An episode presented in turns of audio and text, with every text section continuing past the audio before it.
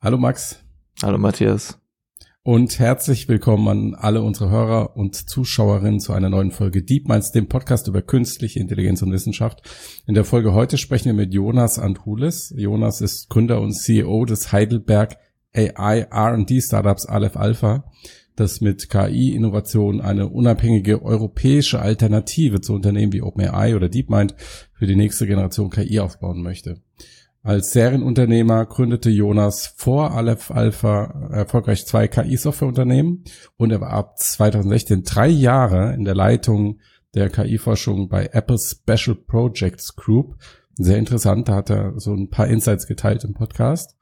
Ähm, er hat in seiner Laufbahn zahlreiche Erfahrungen ähm, von innovativen akademischen Experimenten bis hin zum Aufbau und Betrieb von Petabyte Machine Learning Pipelines für Computer Vision, Sprachverarbeitung und Strategiemodellen gesammelt. Worüber haben wir mit Jonas gesprochen, Max? Äh, mit Jonas haben wir, wie du schon eben auch erwähnt hast, ein bisschen über seine Zeit bei Apple und dann auch seinen Weg zur Gründung von Aleph Alpha gesprochen. Äh, und in dem Rahmen natürlich auch die Frage gestellt, wie Deutschland oder auch Europa im internationalen Vergleich aufgestellt sind. Und ähm, wir haben ihn zudem befragt, was KI eigentlich für ihn ist und wann sie denn transformativ ist und was da der Unterschied ist, wenn es den ergibt, zu einer generellen oder allgemeinen künstlichen Intelligenz und welche Rolle dabei große multimodale Modelle spielen. Mhm. Und warum man bei Apple kündigt. Genau. Viel Spaß mit dem Podcast. Bis dann. Viel Spaß. Ciao.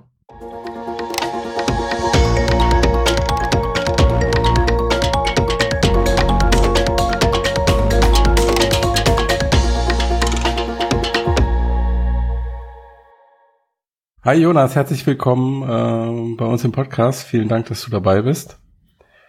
Ähm, ich starte direkt mitten rein. Wie bist du in der KI-Forschung oder respektive in der KI-Entwicklung gelandet?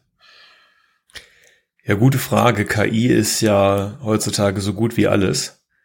ähm, und äh, im Prinzip kann man die Anfänge erkennen an meinem ersten Spektrum ZX ich weiß nicht, ob ihr, ob ihr das euch, ob euch das noch was sagt. Das sind so, das war so ein Konkurrent zum C64 damals, ähm, wo ich irgendwie das Netzteil äh, reparieren musste und dann angefangen habe, irgendwie mit Basic erste, erste Coding-Schnipsel zu machen.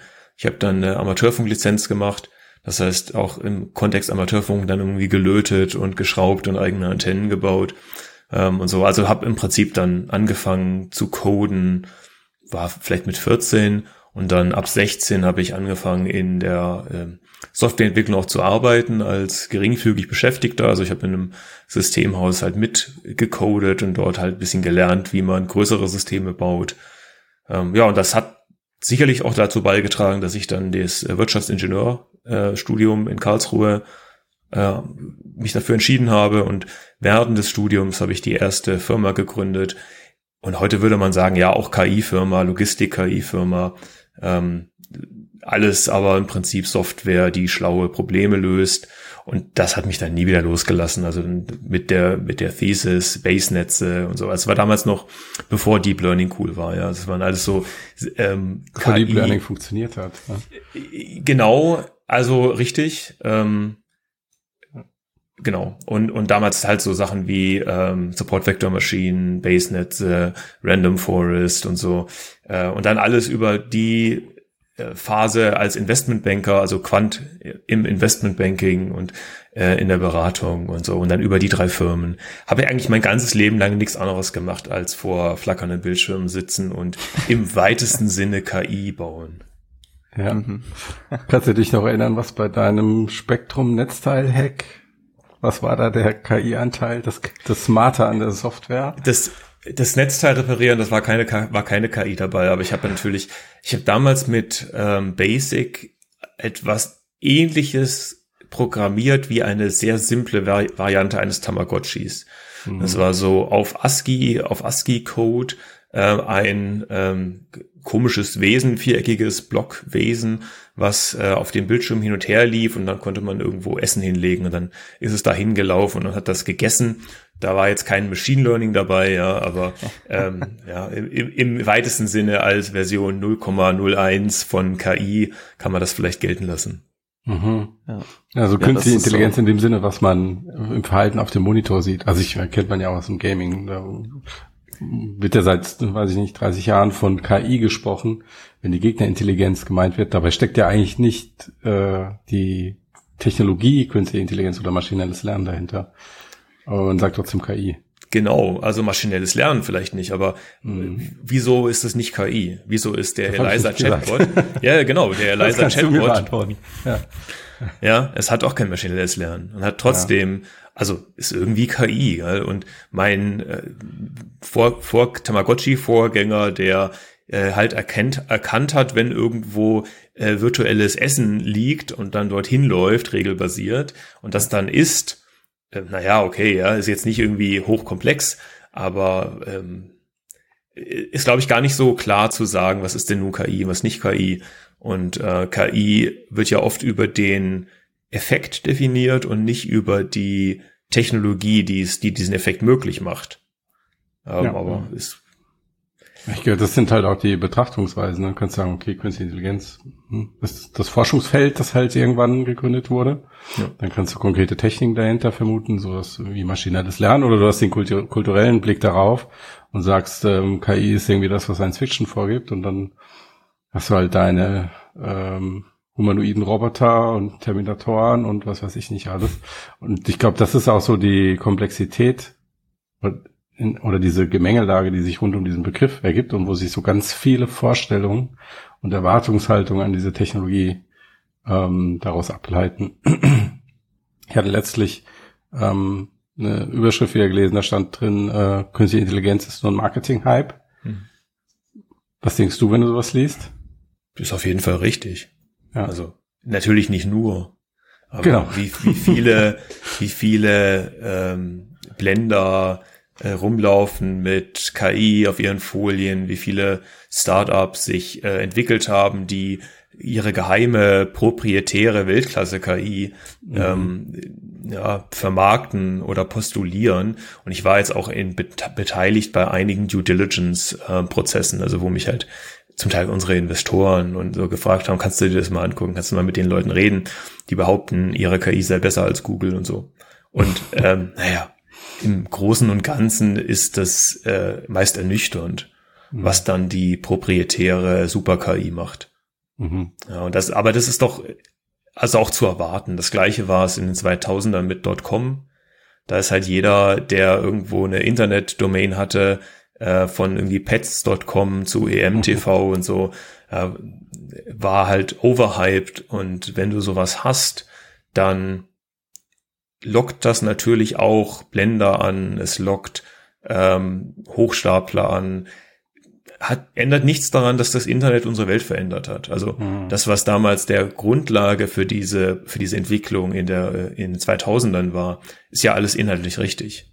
Mhm. Ja, aber natürlich ist im Rahmen dieses Prozesses auch viel Bullshit entstanden. Mhm.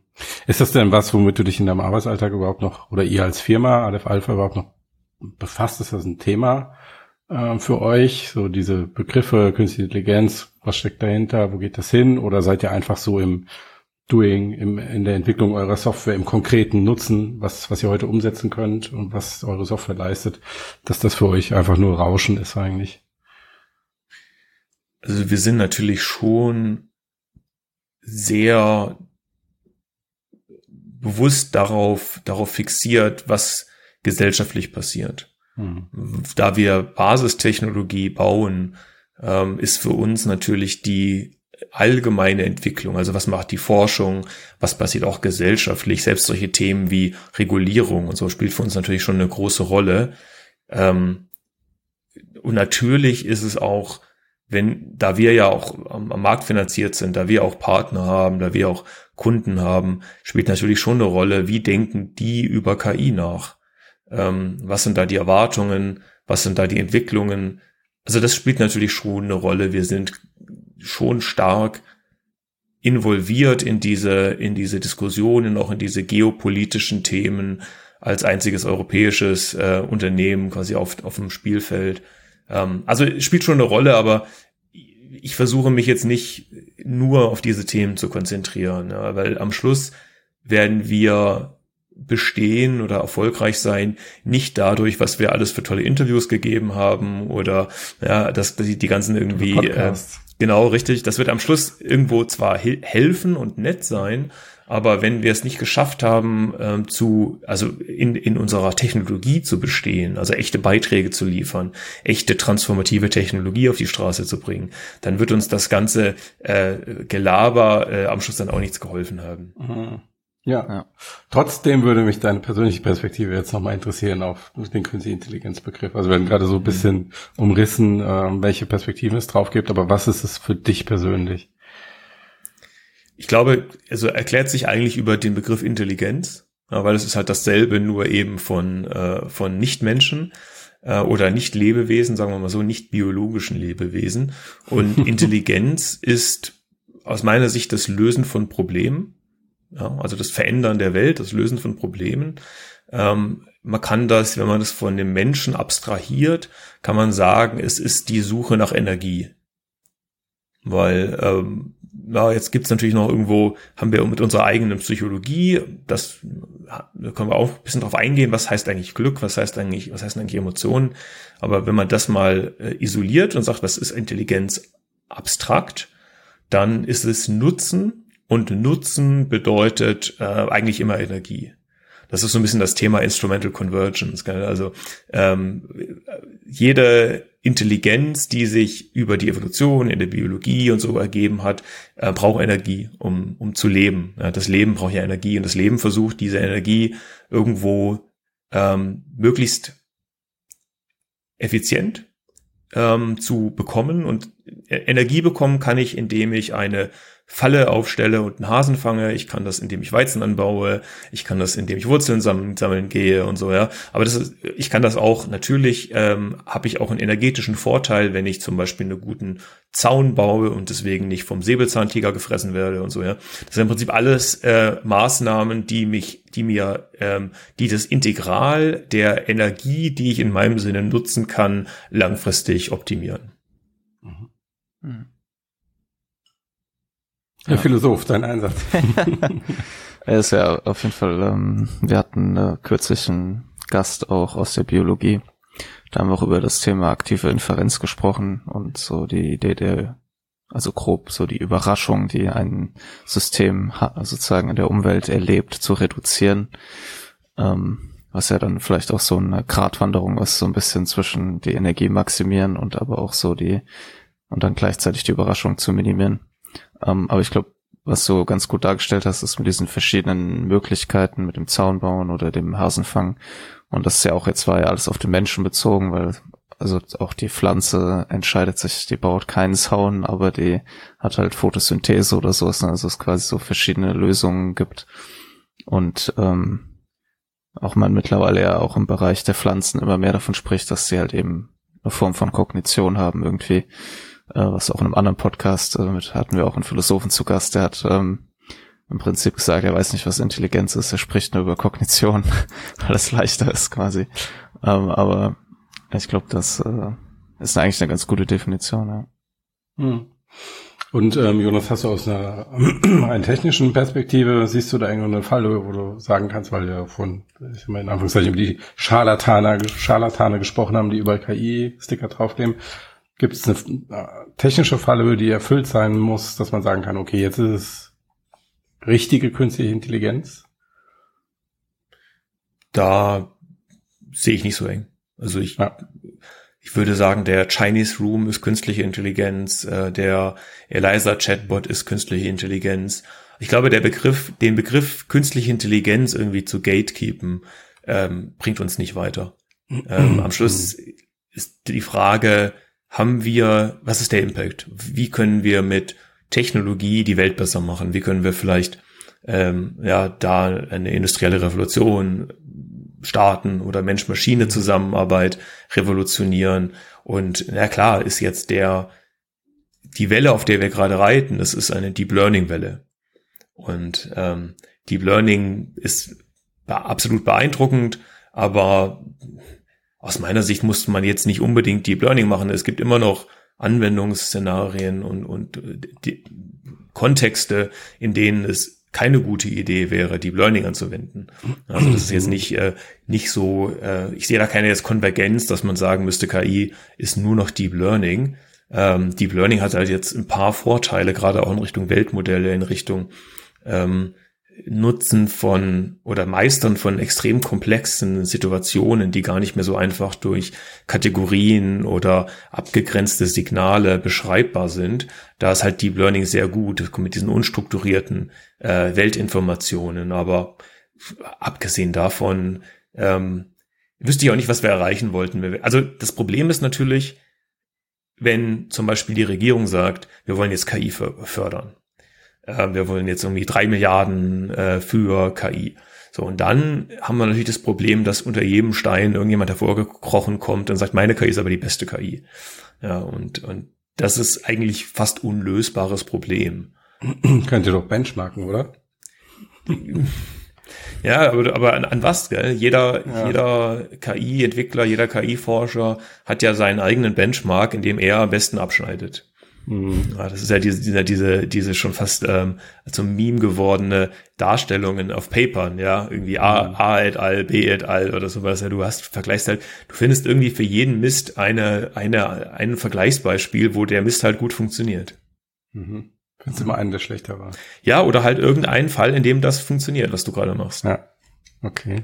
Das heißt, ähm, die Aufgabe wäre dann so ein bisschen irgendwie vorausschauend, da so drauf zu schauen, was wird da technisch konkret gemacht und wenn man das überhaupt kann, also wenn die das zulassen sozusagen für die Einschätzung äh, und dann so ein bisschen, was hat das für eine Auswirkung? Also oder kann das sozusagen ein Problem lösen oder wie, wie gehst du, würdest du da rangehen? Also schaust du dir an, geht es darum, welches Problem wird gelöst und deswegen ist das interessant oder geht es darum, um die Methodik, die dort eingesetzt wird? Und ist die irgendwie, egal ob es jetzt Deep Learning ist oder irgendeine andere Methode, denn intelligent aufgebaut, so, also wissen die, was sie tun? Oder geht es eher um den Effekt, den man irgendwie voraus, also versucht vorauszusehen? Ich würde es am Nutzen festmachen. Also welchen Nutzen kann ich, kann ich jetzt anbieten? Wo kann ich helfen mit der Technologie heute? Aber natürlich auch, was kann ich antizipieren, wo die Technologie hingeht?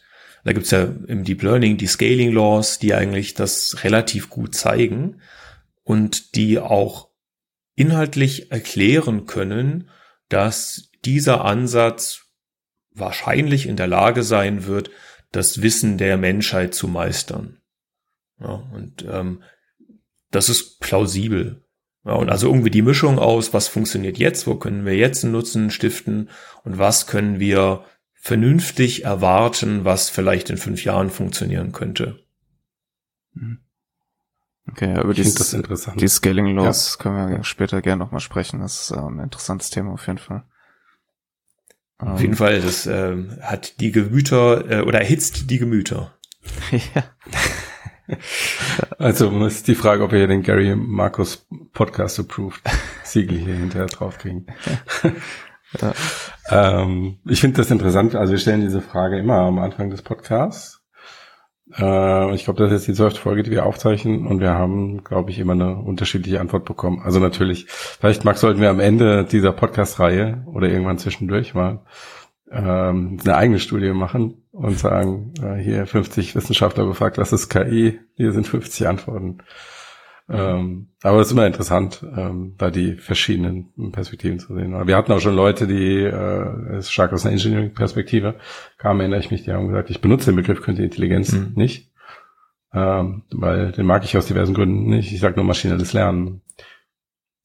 War tatsächlich gibt's. hätte ich das selber früher so ein bisschen mehr so in die Richtung äh, formuliert, wo ich gesagt hätte, ähm, ja, KI ist für Managementfolien der Begriff. Ja. Und das interessiert mich eigentlich nicht, weil das, was ich in meiner Forschung machen will, da hilft mir der Begriff KI nicht, ähm, weil er eben so nichtssagend ist, weil er so wenig ähm, ja, uns. Jetzt ist es allerdings so, dass selbst die besten Forscher der Welt und die die Vordenker sich alle entschieden haben, diesen Begriff zu verwenden. Ja. Ja, und ähm, dann bin ich immer noch dabei zu sagen, na okay, der Informationsgehalt oder ja, die Trennschärfe ist bedingt gegeben, ähm, aber wenn die smartesten Player in dem Field sagen, wir nennen das jetzt alles KI, dann ähm, ja, werde ich mich da jetzt nicht, äh, werde ich ja jetzt nicht stur dagegen sein und sagen, nee, mache ich aber nicht, ich mache jetzt Machine Learning. Ja, also ist sehr, ich gebe dir recht, das ist ein sehr unscharfer Begriff, aber dadurch integriert er halt auch unglaublich viel. Ja, aber ein Begriff, der alles integriert ist, dann kannst du ja auch sparen. Ja. Ich weiß nicht, ob er alles integriert, aber auf jeden Fall sehr viel. Also je nachdem, wie man dann künstlich definiert, ne? Aber ja. Ja, ja richtig. Also wenn man ich finde immer eher so die Parallelen schwierig, die versucht werden zu ziehen mit äh, menschlicher Intelligenz, wo ich mir halt manchmal denke, okay, warum kann künstliche Intelligenz nicht einfach künstliche Intelligenz sein und so funktionieren wie KI, aber so Vergleiche sind, das sind glaube ich so Automatismen, die automatisch erstellt werden. Umso, und ich glaube, umso weniger die Leute sich mit dem Fach beschäftigt haben an sich, desto eher wird wahrscheinlich über solche Vergleiche nach Orientierung gesucht auch. Und dann kommt ja das, was ja auch noch hinzukommt, ist das Moving Goalpost ist. Ja. Also wenn du den Forschern, den KI-Forschern aus den 80ern gezeigt hättest, was die Systeme heute können, dann würden die wahrscheinlich die Hände in, in den Himmel nehmen und sagen, ja, wir haben KI gelöst. Das, da, musst du, da musst du gar nicht so weit zurückgehen. Manchmal reichen ein ja. paar Monate. Und wo dann halt immer die Grenze genau das ist, was jetzt halt nicht, dann ist es halt irgendwie genau der äh, Astronaut, der reitet, der das Pferd reitet, ja, und sowas. Der funktioniert dann eben gerade noch nicht so super robust, ja, und dann funktioniert, und dann wartest du zwei Monate und dann funktioniert er, ähm, und so. Und das erscheint mir manchmal so ein bisschen wie so ein, wie dieses Rückzugsgefecht, was wir bei, bei Tieren hatten vor, mhm. also nicht 20 Jahren oder so, wo es immer hieß, nee, das sind keine Intelligenz. Und dann kamen so Forscher wie von der Wahl und sowas, die dann gezeigt haben, dass äh, Tiere zu absolut erstaunlichen Dingen in der Lage sind, wo man dann irgendwo eine Zeit lang immer dieses Ding hatte, ja, ja, okay, aber genau dieses eine Beispiel, das können sie jetzt noch nicht. Ähm, und so. Und weil sie. Das ist dann KI. genau, genau. Es ist immer, genau, KI ist immer das, was gerade noch nicht geht. das ist doch eine schöne Definition. Ja, genau. Ähm, du hattest, bevor du dein eigenes Unternehmen oder dein aktuelles Unternehmen gegründet hast, eine sehr interessante ähm, Station in deiner Karriere, nämlich du warst bei Apple. Kannst du da ein bisschen drüber erzählen? Also kannst du dich, vielleicht vergisst du, was in deinen NDA steht, nee, Quatsch. Ähm, wie war das damals? Was, hast du da irgendwas mitgenommen, gelernt, was du dann auch mit in die Gründung genommen hast? Eine kurze Pause für ein Dankeschön an unseren Sponsor. Der DeepMinds Podcast wird unterstützt von der BWI, dem IT-Systemhaus der Bundeswehr. Künstliche Intelligenz ist eine Schlüsseltechnologie für die Streitkräfte. Die BWI erforscht als Digitalisierungspartner der Bundeswehr daher Möglichkeiten intelligenter Systeme, von denen einige bereits im Praxiseinsatz sind und viele neu entwickelt werden. Zum Beispiel ein Geoinformationssystem, das über hochauflösende Echtzeitaufnahmen von Satelliten und Drohnen Grenzverläufe automatisiert überwachbar macht oder im laufenden Einsatz wertvolle Informationen sendet. Die BWI sucht zu KI und darüber hinaus ganz viele schlaue Köpfe. Mehr über eine Karriere bei der BWI findet ihr über die Links in den Show Notes. Und jetzt geht's weiter mit dem Podcast. Hast du da irgendwas mitgenommen, gelernt, was du dann auch mit in die Gründung genommen hast? Na klar. Also ohne meine Zeit bei Apple wäre es mir nicht möglich gewesen, Alpha Alpha zu gründen. Keine Chance. Mhm. Also aus heutiger Sicht betrachtet, wenn ich mich an die, die Zeit eben vor Apple mit, mit Pallas Ludens erinnere, ja, will ich gar nicht kleinreden, wir waren damals enorm erfolgreich, aber das Wissen, was ich jetzt habe, ähm, ist wesentlich unterschiedlich zu dem, wie wir damals gearbeitet haben, wie wir damals an Probleme rangegangen sind. Und das ist natürlich in Teilen einfach auch der Fortschritt der, der Research Community an sich. Klar, ja, seitdem, seitdem haben wir insgesamt neue Erkenntnisse, aber natürlich auch meine Zeit. Und es war ja wirklich in Apple, wenn du dir überlegst, wo ist der beste Platz für jemanden wie mich, dann ist äh, in der Leitung der KI-Forschung, in der Special Projects Group, also die Abteilung für Geheimprojekte, äh, besser kann es einen ja fast nicht treffen um mit wirklich fundamental inspirierenden Menschen zu arbeiten. Ja, und mein Verständnis von KI und, und auch Deep Learning und all das hätte ohne die Zeit und ohne die Arbeit dort so nicht existieren können. Mhm. Ich finde das sehr interessant, so aus meiner Perspektive als Journalist. Ich habe in den letzten Jahren ähm, viele Artikel zu dem Thema geschrieben und sehr viel über klar, Meta, Google etc. Aber Apple ist da als Player wenig aufgetreten. Also jetzt in den letzten Monaten habe ich den Eindruck, es wird mehr, was zumindest dann nach außen kommuniziert wird. Ähm, aber hattest, oder jetzt in diesem Big Tech-Vergleich und weil du da warst, hast du das Gefühl, dass Apple da auch ein bisschen in der Rolle war oder ist, ähm, aufholen zu müssen mit dem Rest? In, in Teilen sicherlich. Mhm. Ähm, ein Punkt bei Apple ist allerdings auch, dass sie über ganz viele Dinge nicht reden, die sie machen im Vergleich. Ähm, in während meiner Zeit äh, dort war das war Apple das erste Mal auf der NIPS als Apple. Ja, Apple war schon immer auf der NIPS, aber halt inkognito, also mit mit ähm, Hut und Hut und Kragen. Ähm, und dort zum ersten Mal haben wir auch was gezeigt. Ja, da, ich habe noch ein, irgendwie bin auch verewigt auf einer Folie, die wir gezeigt haben, die die ich gebaut habe, da ähm, in der Präsentation, wo Apple gesagt hat, wir sind Apple AI R&D und das ist mhm. das, woran wir arbeiten. Es gab dann auch Paper für, also wo Apple AI R&D drauf stand und so. Und das war für Apple aber ein ganz neuer Prozess. Das hat man früher nicht gemacht. Äh, Apple hat funktioniert immer schon so, dass sie auch zum Teil Dinge, die in die sie sehr viel Energie reingesteckt haben und die sie sehr weit getrieben haben, ähm, komplett einstellen, die Entwicklung. Ähm, also genau das Gegenteil zu dem, was Google macht, wo man im Prinzip das Gefühl hat, wir haben es ja jetzt mit Stadia gesehen, wo man sagt, Google ähm, bringt unheimlich viele Produkte auf den Markt und Angebote auf den Markt, die sind zum Teil unausgereift und dann äh, werden sie nach zwei Jahren wieder eingestellt und so. Und Apple macht genau das Gegenteil, dass sie, sie Sachen sehr weit treiben und dann eventuell pausieren oder sogar die Entwicklung komplett abbrechen, weil sie sagen, ähm, das genügt nicht unseren Qualitätsansprüchen. Das hat aber natürlich für Apple gerade im Bereich AI R&D schwer gemacht, weil du, ähm, was unheimlich wichtig ist für Forscher, ist, sich als Teil der Community zu fühlen. Also jenseits der einzelnen Firmenzugehörigkeiten, die es natürlich gibt, ähm, ist es aber so, dass die dass man sich als Teil der, der Research Community fühlt und dass man in Konferenzen geht, dass man sich austauscht, dass man irgendwo auf, auf Twitter oder Discord und so äh, eben miteinander in Austausch geht. Und das war für Apple-Forscher früher sehr stark und auch heute immer noch äh, eingeschränkt möglich. Und das ist ein großer Nachteil für Apple auch im Bereich Recruiting. Ich glaube, das war mhm. sicherlich einer der Treiber, warum sie damals entschieden haben, wir können das so nicht weitermachen. Wir müssen, wenn wir Top-Leute äh, bekommen wollen und halten wollen, müssen wir denen die Möglichkeit geben, in Austausch zu gehen. Mhm.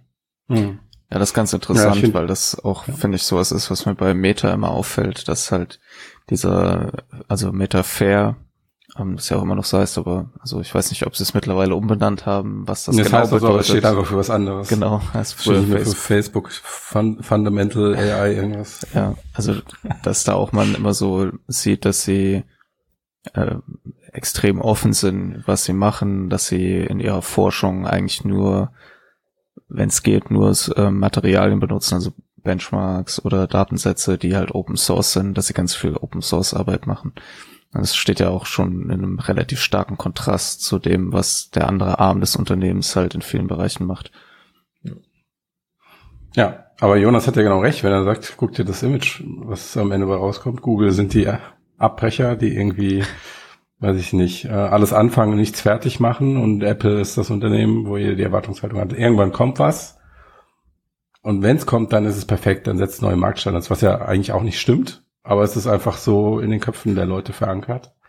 Ähm, und wahrscheinlich arbeiten Unternehmen, die beiden Unternehmen eigentlich recht ähnlich, aber es unterscheidet sich dann halt in der Kommunikation nach außen vor allem. Ne?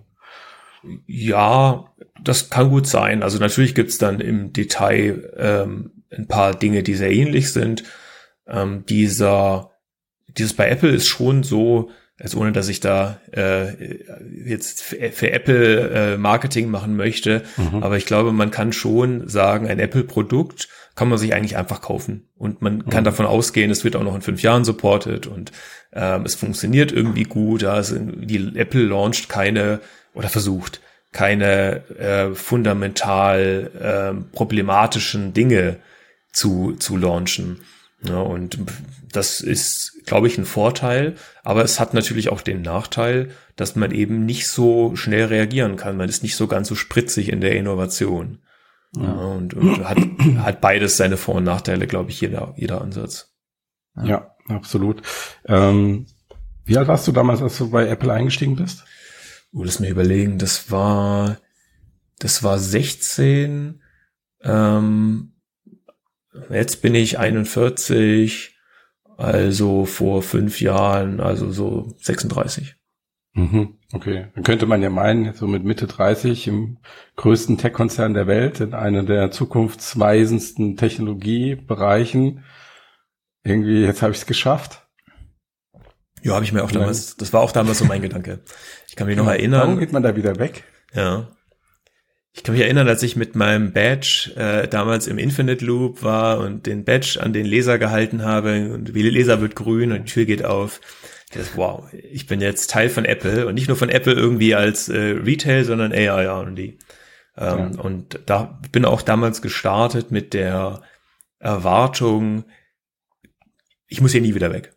Also was gibt's Besseres, als äh, an genau der Technologie arbeiten zu dürfen, die mich, die mich fasziniert für ein Unternehmen, mit dem ich mich mehr oder weniger gut identifizieren kann. Also ist jetzt nicht das schlimmste, der schlimmste Arbeitgeber, was das angeht, ähm, mit, mit phänomenal guten Leuten, einem obszön hohen Gehalt und natürlich auch dadurch durch den, durch die ganze Story, wie ich da hingekommen bin, natürlich dann auch noch so viel ähm, äh, Reserven auf, auf dem Konto, dass ich eigentlich sage, klasse, ich muss eigentlich gar nichts mehr machen, außer mich der Technologie widmen, die mich fasziniert. Gell? Ähm, das war damals auch mein, mein äh, Mindset, als ich gestartet bin. Ähm, mhm. Und dann habe ich eben gemerkt, also dass das Problem eben war, dass ich zu weit oben einsortiert war. Also ich war dann am Schluss äh, zwei Level unter Tim Cook. Und das ist, Problem an dem ist, dass ich eben in diese Konzernpolitik reingeraten bin. Und dass ich eigentlich, und ich war nach, nach zwei Jahren, war ich äh, super frustriert, ähm, einfach weil ich das Gefühl hatte, ich komme gar nicht richtig voran. Ich werde irgendwie, ähm, bin in sinnlosen Meetings und, und Leute sprechen nicht offen und, und so und, und alles ist irgendwie ähm, motiviert durch Machtspielchen und so. Und, und da ist, glaube ich, Apple überhaupt nicht anders als andere Firmen. Ich glaube, das ist immer so. Wenn du, wenn du in einem großen Unternehmen bist, wo es um viel geht, entsteht das zwangsläufig. Ähm, aber zum einen macht mir das nicht Spaß und zum anderen bin ich da auch, glaube ich, gar nicht so besonders gut drin. Also ich hätte, ich, ich hätte äh, hätte ich, wäre ich besser, wäre ich ein besserer Konzernstratege, sagen wir mal so, oder, oder Politiker, dann hätte ich wahrscheinlich viel erfolgreicher sein können. Und, und, und dadurch, dass ich aber das gar nicht so richtig gut gemacht habe, ähm, war ich, ja, war ich auch, glaube ich, nicht so besonders erfolgreich in der Rolle, die ich hatte. Mhm. Und dann hast du dich aber dazu entschieden, Chef deines eigenen KI-Unternehmens zu werden, was dich ja jetzt auch in, ich sage mal, eine Rolle versetzt, in der du ähm, dich durchaus mit diesen politischen Themen auch befassen musst, die du jetzt beschreibst, oder? Klar, ja. Ja. Ich natürlich habe ich jetzt auch ähm, mit dem immer größer werdenden Unternehmen, mit mit anderen Interdependenzen habe ich natürlich jetzt auch ein paar ähm, Probleme und ein paar mhm. Schwierigkeiten und so und, und nicht nicht jeder Teil meiner Aufgaben ist jetzt genau da, wo ich wo ich brilliere und wo ich meine Kernkompetenzen habe, klar. Nur jetzt kann ich alles ändern. Also ja, jetzt, wenn ich jetzt merke, irgendwas läuft nicht gut oder irgendwo äh, gibt es ein Problem in der Kultur oder so, dann, dann liegt es nur an mir, das zu ändern. Ja, und ich muss mich nicht mit Bullshit beschäftigen. Ich kann mich zu 100 Prozent darauf konzentrieren, Dinge zu machen, die aus meiner Sicht High Impact sind. Mhm. Ja, und das ist ein großer Vorteil, aber kommt natürlich auch mit Nachteilen. Also diese, diese Freiheit, äh, also Apple hat natürlich auch Möglichkeiten geboten, ähm, die automatisch mitkamen, für die wir jetzt hart arbeiten müssen bei Aleph Alpha. Mhm. Ja klar. Mhm. Wahrscheinlich insbesondere bei der technischen Infrastruktur zum Beispiel, oder? Äh, klar, also ich kann mich an eine Situation erinnern, wo äh, einfach so ein, eine Idee ähm, für ein Experiment und abends gestartet und am nächsten Tag sind die Ergebnisse da und es hat Experiment hat eine halbe Million an äh, AWS Credits gekostet.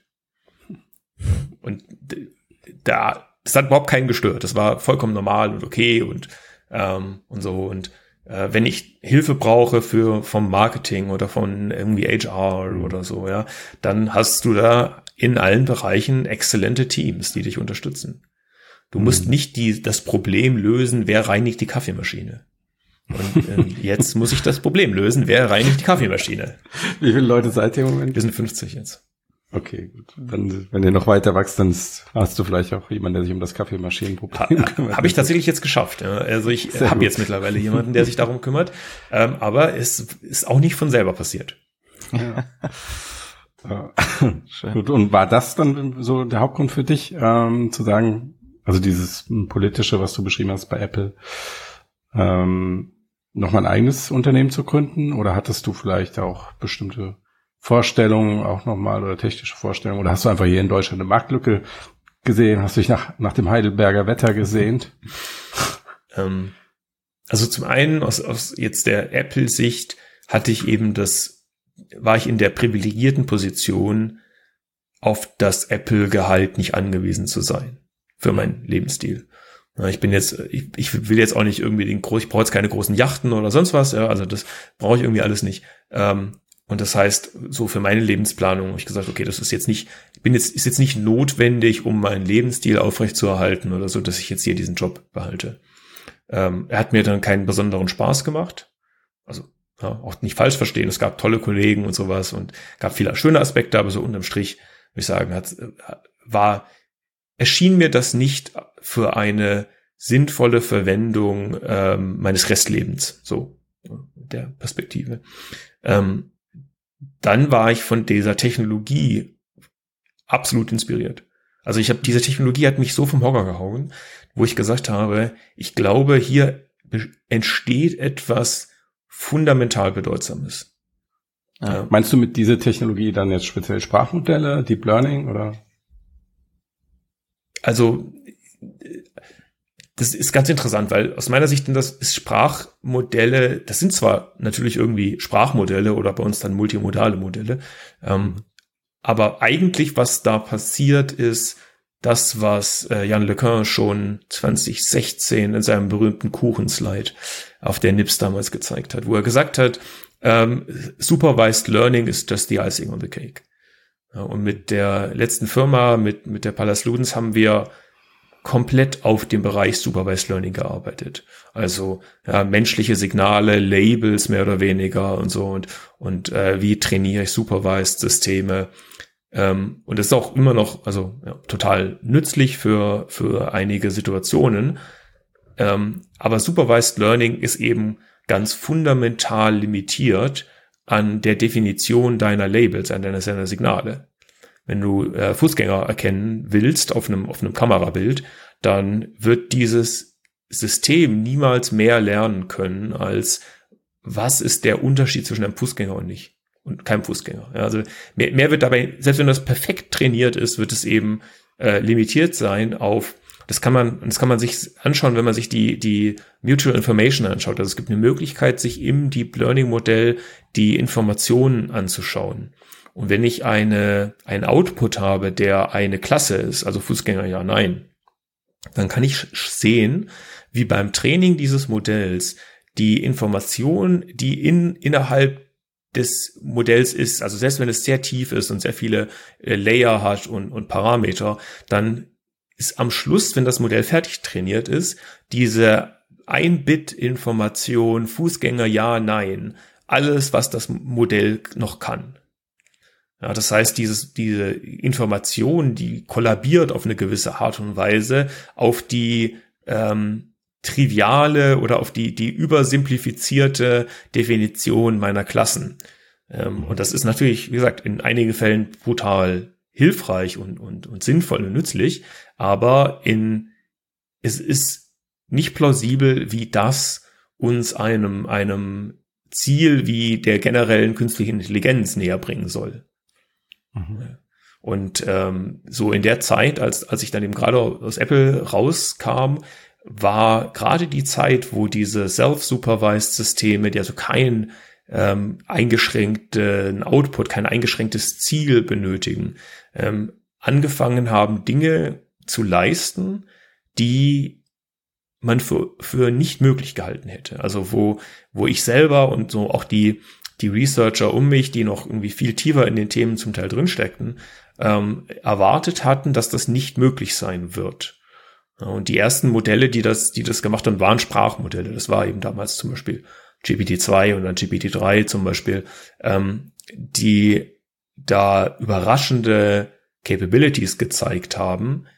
Ähm, ja, und das war dann so ein bisschen für mich der Moment, wo ich gesagt habe, wenn nicht nur ich selbst, sondern auch die brillanten Menschen um mich rum fundamental überrascht werden von Dingen, wo wir also gesagt hätten, wir erwarten, dass das nicht möglich sein wird.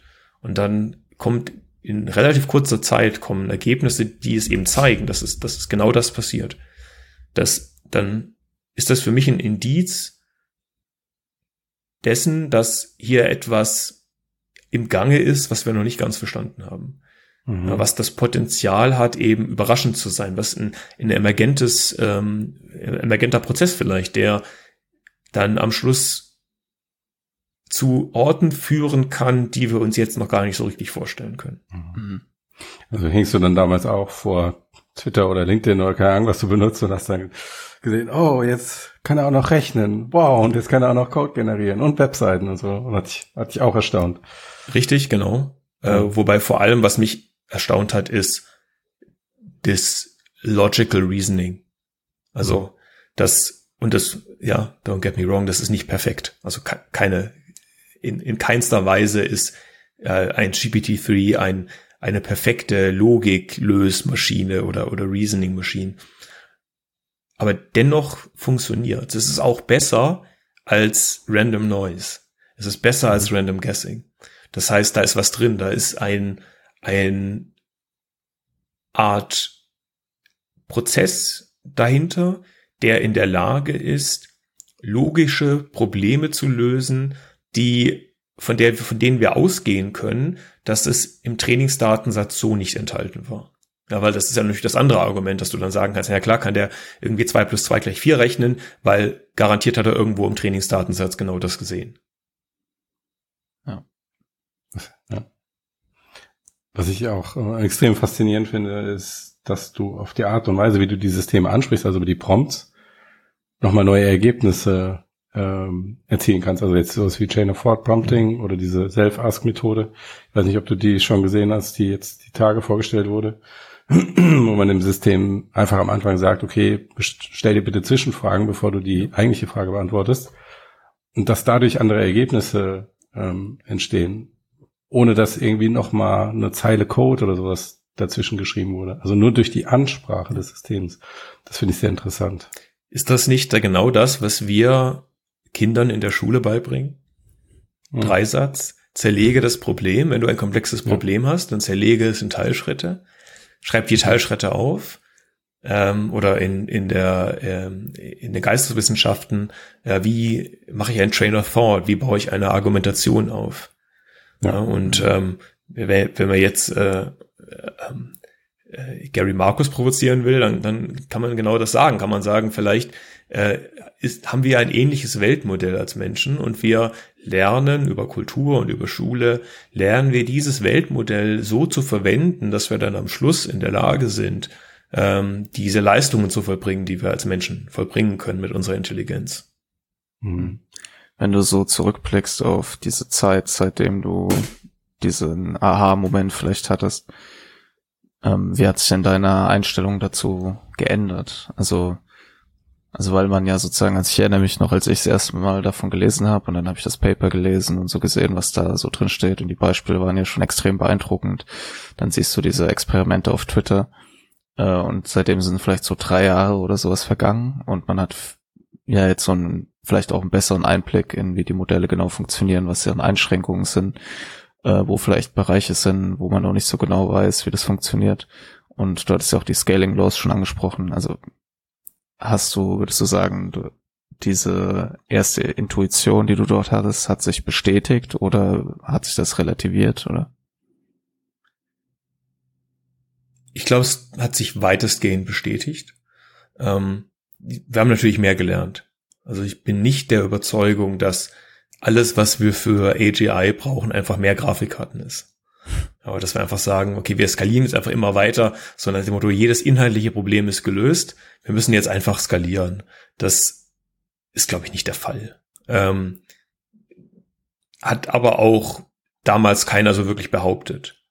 Ja, also natürlich, ähm, die, die Skalierung an sich scheint zu funktionieren, wobei ähm, eine der Sachen, an der wir, an denen wir gerade arbeiten, ist natürlich die Frage, ähm, wie kann ich eventuell andere Methoden dort, dort reinbringen, die ähm, in der Lage sind, bessere Ergebnisse zu erzielen, jenseits des einfach hochskalieren. Also ein, ein Möglichkeit oder eine Frage dabei ist, wie kann ich ähm, das, was diese Modelle können, kombinieren mit anderen äh, Bausteinen. Ja, und ein Baustein könnte jetzt zum Beispiel sein eine Datenbank. Ein Baustein könnte sein ein MATLAB. Ja, und so. Also ja, die, ein flaches Beispiel. Die Systeme können relativ schnell, äh, relativ schlecht rechnen. Ähm, so ein paar Sachen funktionieren, aber, aber es funktioniert nicht so super. Ähm, Menschen können jetzt aber auch eher relativ schlecht rechnen, also Kopfrechnen. Ja. Und das, was Menschen machen, ist, dass wir, wenn wir ein komplexes mathematisches Problem lösen wollen, dass wir das dann in MATLAB-Code zum Beispiel oder in Python-Code ausdrücken.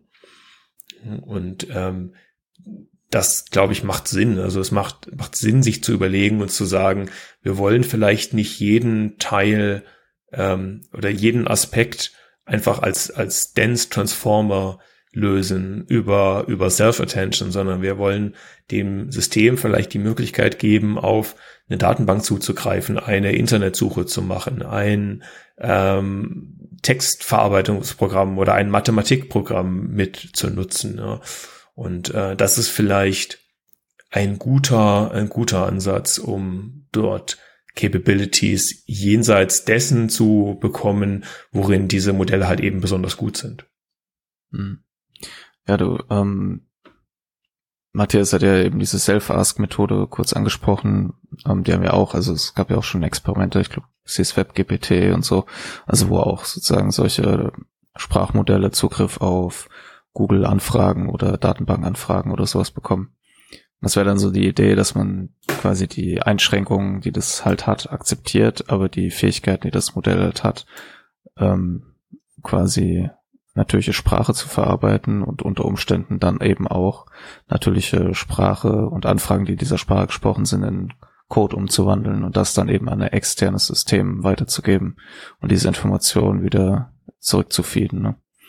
Äh, und ich habe einen Vortrag von dir gesehen, der war, glaube ich, aus dem Juni oder Juli oder so, ähm, wo du ein Beispiel gezeigt hast, wo ihr äh, Sprachmodelle mit ähm, oder so euer multimodales Modell, das war so ein Bild von einer Konsole von einem Fahrzeug, ja. wo ihr, äh, wo du darüber gesprochen hast, solche Modelle, die eben Sprache und auch Bilder irgendwie verarbeiten können, vielleicht irgendwann einen Roboter zu setzen, quasi. Ähm, und äh, da gibt es ja auch so ein paar Experimente mittlerweile, die Google auch veröffentlicht hat, wo sie Sprachmodelle benutzt haben, um äh, Roboter zu steuern und so. Das finde ich ein super spannendes Thema, weil es ja quasi, wenn man jetzt wieder an Leute wie Gary Marcus denkt oder sowas, ist ja so ein bisschen, wenn ich ihn richtig verstehe, auch etwas ist, was er sagen würde, ja, genau da muss es halt hingehen, dass es so ein hybrider Ansatz ist. Absolut. Also wenn ich mir an die Probleme denke, die ich äh, im, im Umfeld also im, im großen, industriellen, teuren Umfeld Problem versucht habe zu lösen. Also zum Beispiel das Erkennen von komplexen ähm, Automotive-Situationen. Also was, was äh, passiert hier eigentlich gerade? Ähm, dann sind da Probleme drin, die unser jetzt multimodales Modell, die wir, die wir nicht gelöst haben damals, also irgendwie unlösbar schienen, gibt es jetzt Aspekte, die unser multimodales Modell jetzt beantworten kann. Das kann Situationen erkennen aus dem Leben. Ja, ähm, ich weiß nicht, ob du diese, auch diese äh, Sigmund Freud Sachen äh, mal gesehen hast, die, die ich gemacht habe, wo mir irgendwie so äh, situational Humor, also so mhm. Witze, visuelle Witze, visuelle ähm, seltsame Situationen ähm, und wo dann das multimodale Modell eigentlich immer recht scharfsinnig versteht und interpretieren kann, wie diese Situation, wie diese Beobachtung sich in Relation zu unserer Welt äh, verhält und, und, einsortieren lässt. Und ähm, auch, auch da, jetzt will ich gar nicht sagen, dass man nichts anderes als ein großes Magma braucht und dann autonomes Fahren gelöst hat. So einfach ist es dann auch nicht.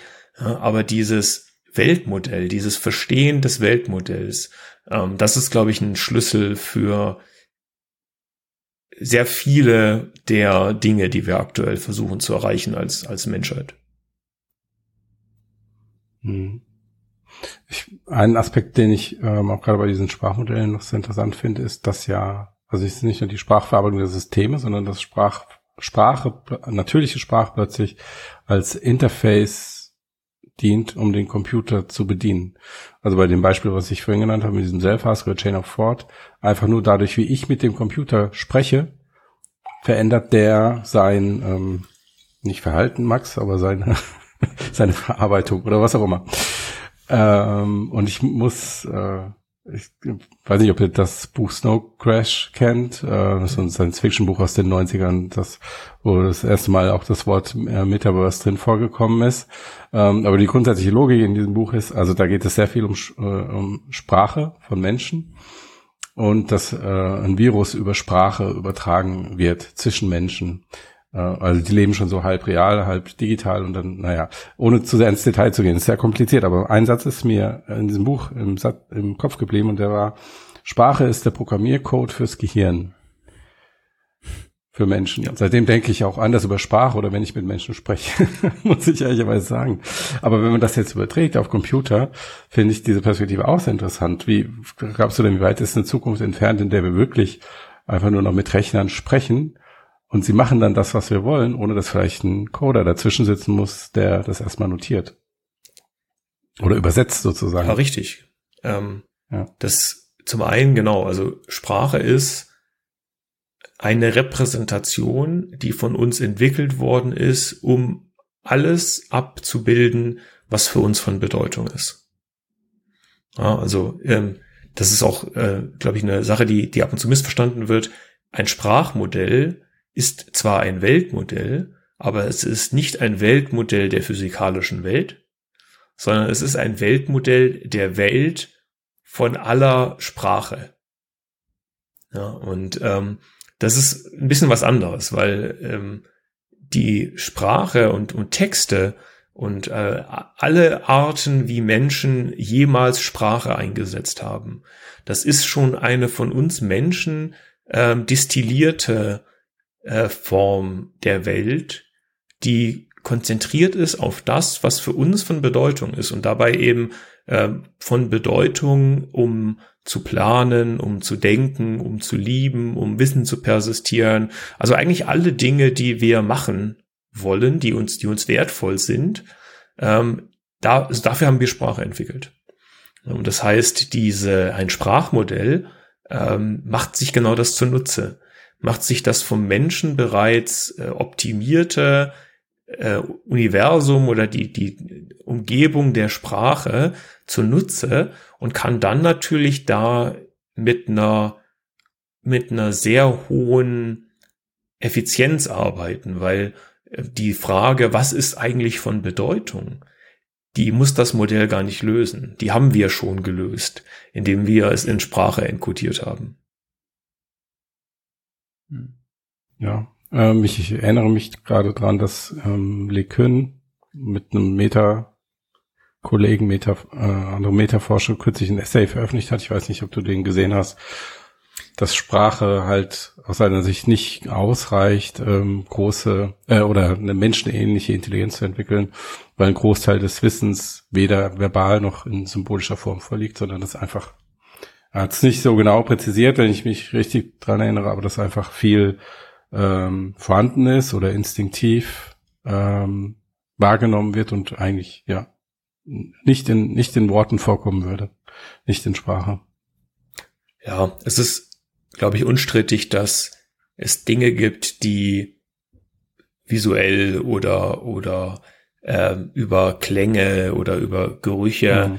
Aufgenommen werden können und die sich in Sprache nur approximativ beschreiben lassen. Ist, mhm. glaube ich, klar. Ich würde jetzt aber nicht sagen, jemand, der äh, von Geburt an blind ist, der kann keine Intelligenz erreichen oder so, ja. Ähm, ja das wäre schwierig. Genau. Also, aber natürlich, na, gibt's ja diese, auch diese Gedankenspiele von Menschen, die in, irgendwie im Schwarz-Weißen leben und dann äh, alles lesen, was es über Farbe gibt, aber sie nie selber gesehen haben und so. Also ähm, ist alles valide. Und was wir, wir sind ja aktuell das einzige, äh, der einzige, der ein multimodales Modell in einem, im kommerziellen Angebot hat.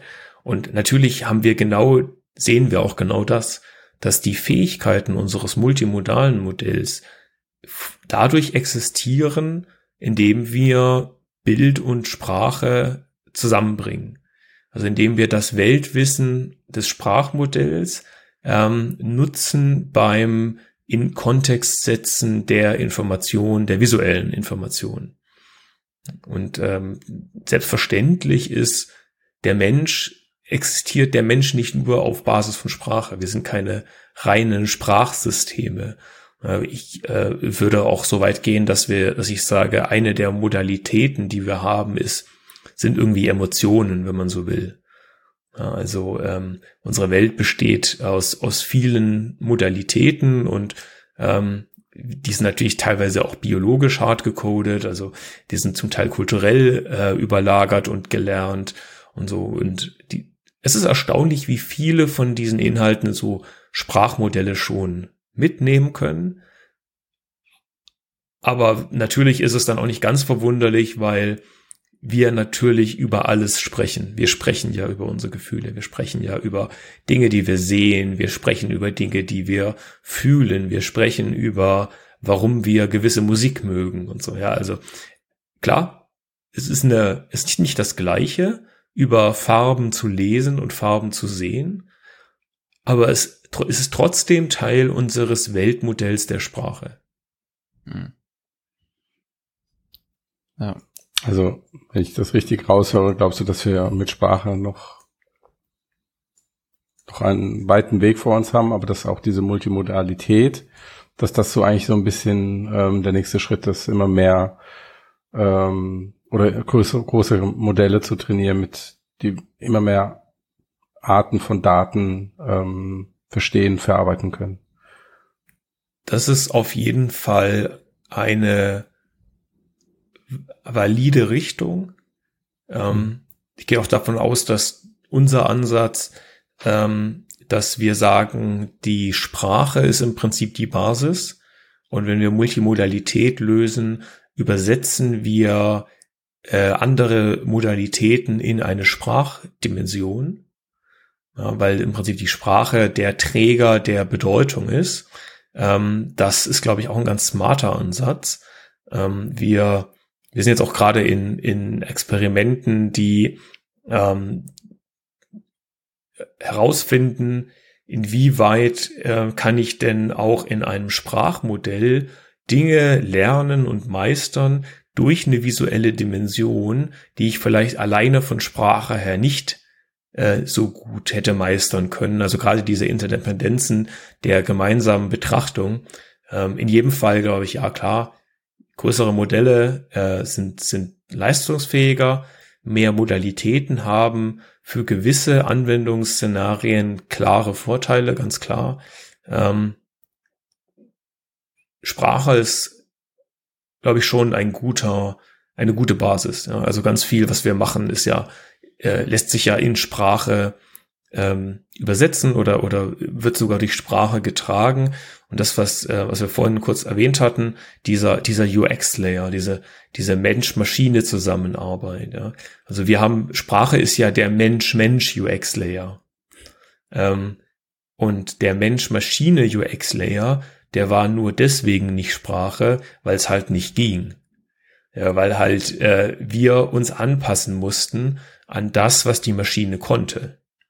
Und dann haben wir natürlich mit irgendwie Graphical User Interfaces und so haben wir dann angefangen, diese, diese, äh, dieses UX immer menschenkompatibler zu machen, also immer, immer mehr an das anzupassen, was vielleicht für den Menschen ähm, gut funktioniert, Es war aber natürlich immer noch, also die, aktuelle Generation, das sind immer noch irgendwie Buttons und, und Texteingabefelder und Dropdown und sonst was. Ja, und so. Und ähm, mit, mit Sprache können wir jetzt eine neue Form der Mensch-Maschine-Zusammenarbeit erreichen, die eben jenseits von so ganz, äh, weiß ich nicht, stupiden Sachen wie Siri macht das Licht aus oder so, ja, äh, sondern wirklich ähm, auf derselben Art und Weise, wie wir Menschen untereinander reden, mit Maschinen reden.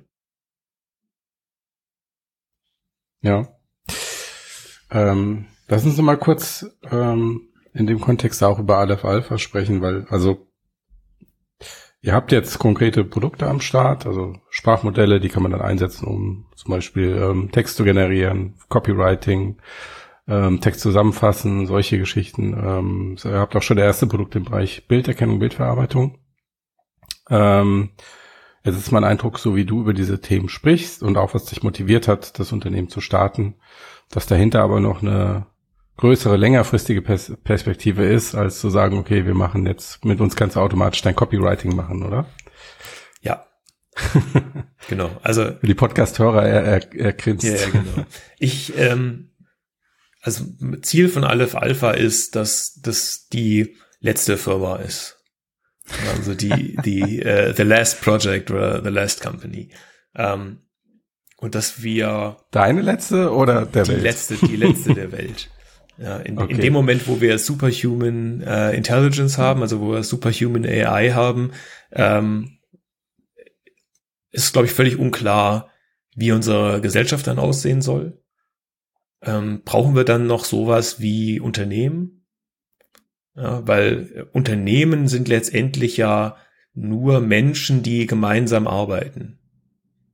Ja, und, und Arbeit, äh, wenn ich aber jetzt mit einem Knopfdruck 20 äh, virtuelle Agenten oder vielleicht sogar dann Roboter äh, erzeugen kann, die einem, einem Jonas in allen Bereichen überlegen sind.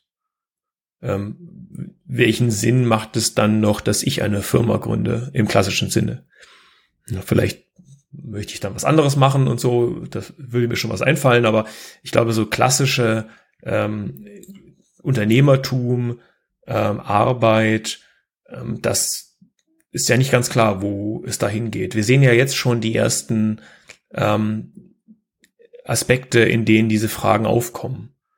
Wie teilen wir Wertschöpfung auf untereinander und ähm, was ist die Rolle der Arbeit, was ist der Wert der Arbeit ähm, und, und so. Ich glaube, das ist, ähm, wir sind jetzt gleichzeitig auch noch in einer, in einer Zeit, in der es eine unglaubliche Knappheit an, an Arbeitskräften gibt, äh, in fast jedem Bereich. Und ein Blick auf die Bevölkerungspyramide stimmt uns nicht gerade hoffnungsvoll, dass das irgendwie in Zukunft anders sein wird.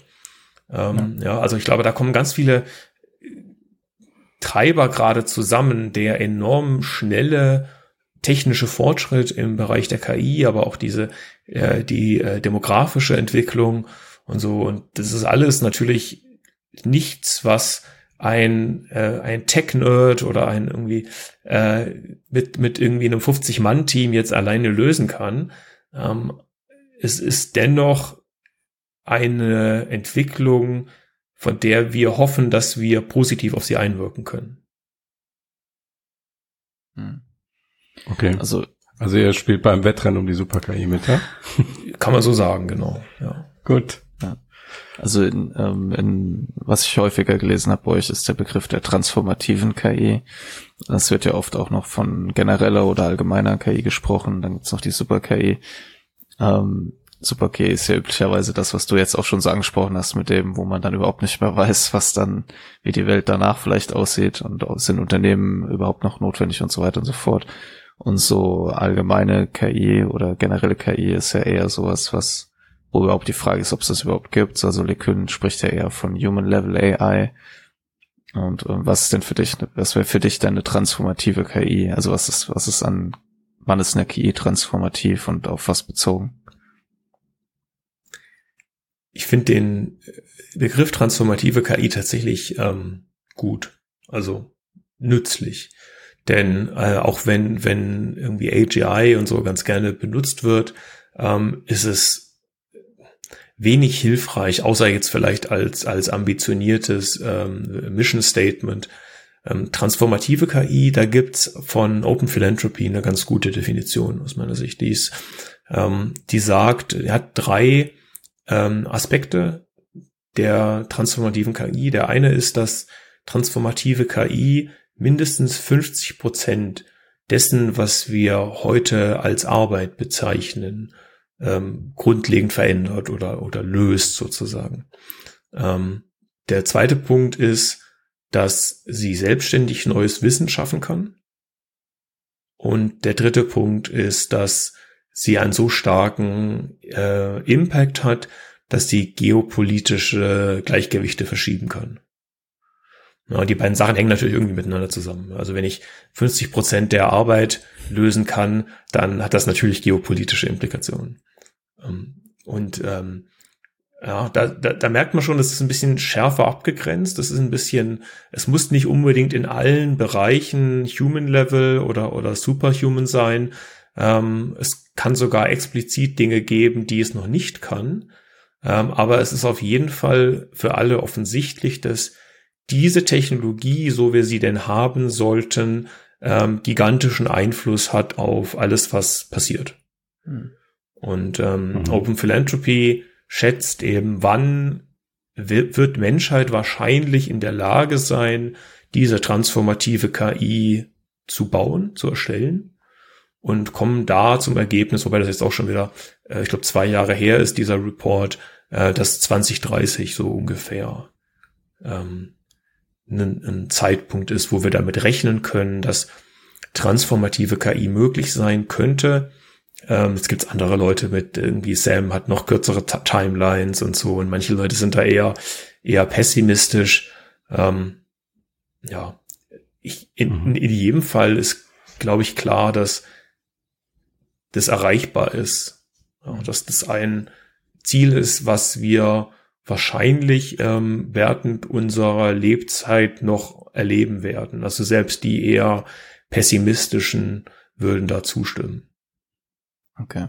Hm.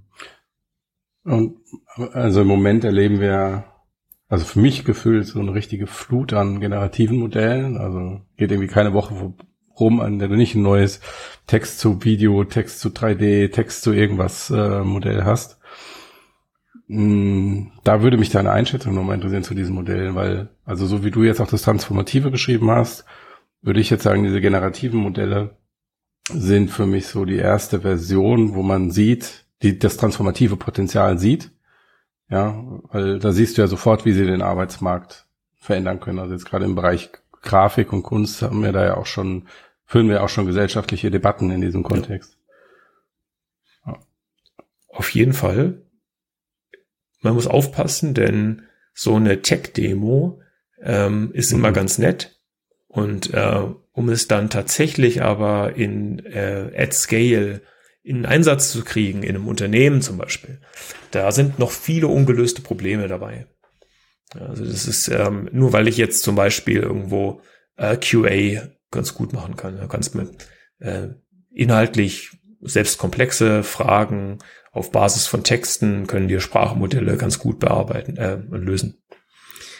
Wenn du jetzt aber sagst, ich möchte mein, mein Wissensmanagement als Unternehmen transformativ aufbauen, dann gibt's noch viele offene Fragen drumherum. Also wie mache ich Retrieval, wie mache ich QA, ähm, wie kann ich irgendwie sicherstellen, dass ähm, da keine ähm, Distribution Shifts, also dass da irgendwie keine ähm, ungewollten Biases drin sind und so. Also all diese, diese Themen, die ähm, dann im Detail wichtig sind. Ähm, und das ist auch eine der großen Gefahren jetzt für, für äh, Deutschland, für Europa ist, dass es aktuell Unternehmen gibt, die Milliarden investieren, um sich das Potenzial dieser Technologie nutzbar zu machen. Ähm, und das, wie gesagt, das braucht auch diese Milliarden. Es ist ähm, viel Research noch äh, nötig und es ist ressourcenintensiv. Ähm, und wenn wir es nicht schaffen, als, als Deutschland und als Europa, diese Technologie auch in die Anwendung zu bekommen, dann werden wir absolut deklassiert von denen, die das schaffen. Und das wird noch nicht in zwei Monaten passieren und so. Und vielleicht brauchst du auch noch GPT-4 dafür oder so. Aber in, in jedem Fall wird das so sein, dass derjenige, der transformative KI einsetzt, der also die Hälfte der Arbeit in seinem eigenen Unternehmen zum Beispiel jetzt von KI machen kann, der hat natürlich, der kann ganz anders agieren. Und da wird dann auch die Diskussion nicht mehr sein, irgendwie ist das deutsche Auto noch ein bisschen äh, angenehmer und hat eine bisschen bessere Kurvenlage und so und hat, kann sich deswegen vielleicht am Weltmarkt äh, behaupten. Wenn ich mit diesem, mit diesem Potenzial auf Basis von, von Wissen und meine, ein Großteil in, in jeder Branche, ein Großteil jeder Arbeit und jeder Aktivität ist irgendwo informationsbasiert, ist wissensbasiert.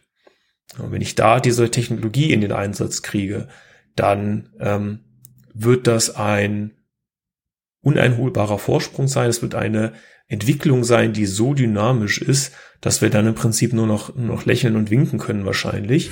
Äh, und die Wert, das Wertschöpfungspotenzial wird nicht bei uns liegen.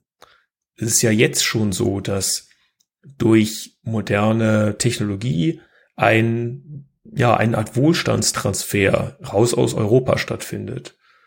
Ja, das ist gar nicht unfair. Das ja, ist natürlich alles fair und, und richtig so, wenn Nvidia die einzigen sind, die diese GPUs bauen können, dann liegt natürlich die Wertschöpfung bei den Shareholdern und bei den Mitarbeitern von Nvidia. Das ist vollkommen korrekt so. Aber wenn eben die IP für die nächste industrielle Revolution äh, und die Umsetzung ja, und die, die es auf die Straße bringen, wenn das alles außerhalb von Europa ist, dann wird die Wertschöpfung und die Kontrolle und ja, die auch die Entscheidung, wie es ausgestaltet sein wird, wird eben auch außerhalb von Europa sein. Du warst ja quasi im Herzen dieses, ähm, ich nenne es jetzt mal internationalen Wettbewerbs, den du da gerade beschrieben hast und hast da gearbeitet. Also du sprichst auch aus Erfahrung. Mich würde mal interessieren, was glaubst du denn, wie groß ist denn dieser Abstand jetzt vielleicht auch noch gar nicht mal so die finanziellen Aspekte, die spielen natürlich auch eine Rolle, ähm, aber auch einfach vom, von der Kultur her, von der Art zu denken und zu entscheiden. Schwierige Frage im Sinne von, mhm. also natürlich gibt es eine typisch deutsche, europäische Haltung, es gibt so diesen, diese Vorsicht, es gibt diese ähm, dieser Gedanke, der am Schluss dazu geführt hat, dass wir auf jeder Webseite die Cookies bestätigen müssen und so, ja. Also natürlich schon äh, so Dinge, die wir auch kulturell ähm, haben. Auf der anderen Seite ist in den Veröffentlichungen KI-Forschung ist Europa Weltklasse. Schau ich drauf, wer, wer sind die Top-Autoren, wer sind die, wo kommen die Paper her? Da sind wir absolute Spitzenklasse.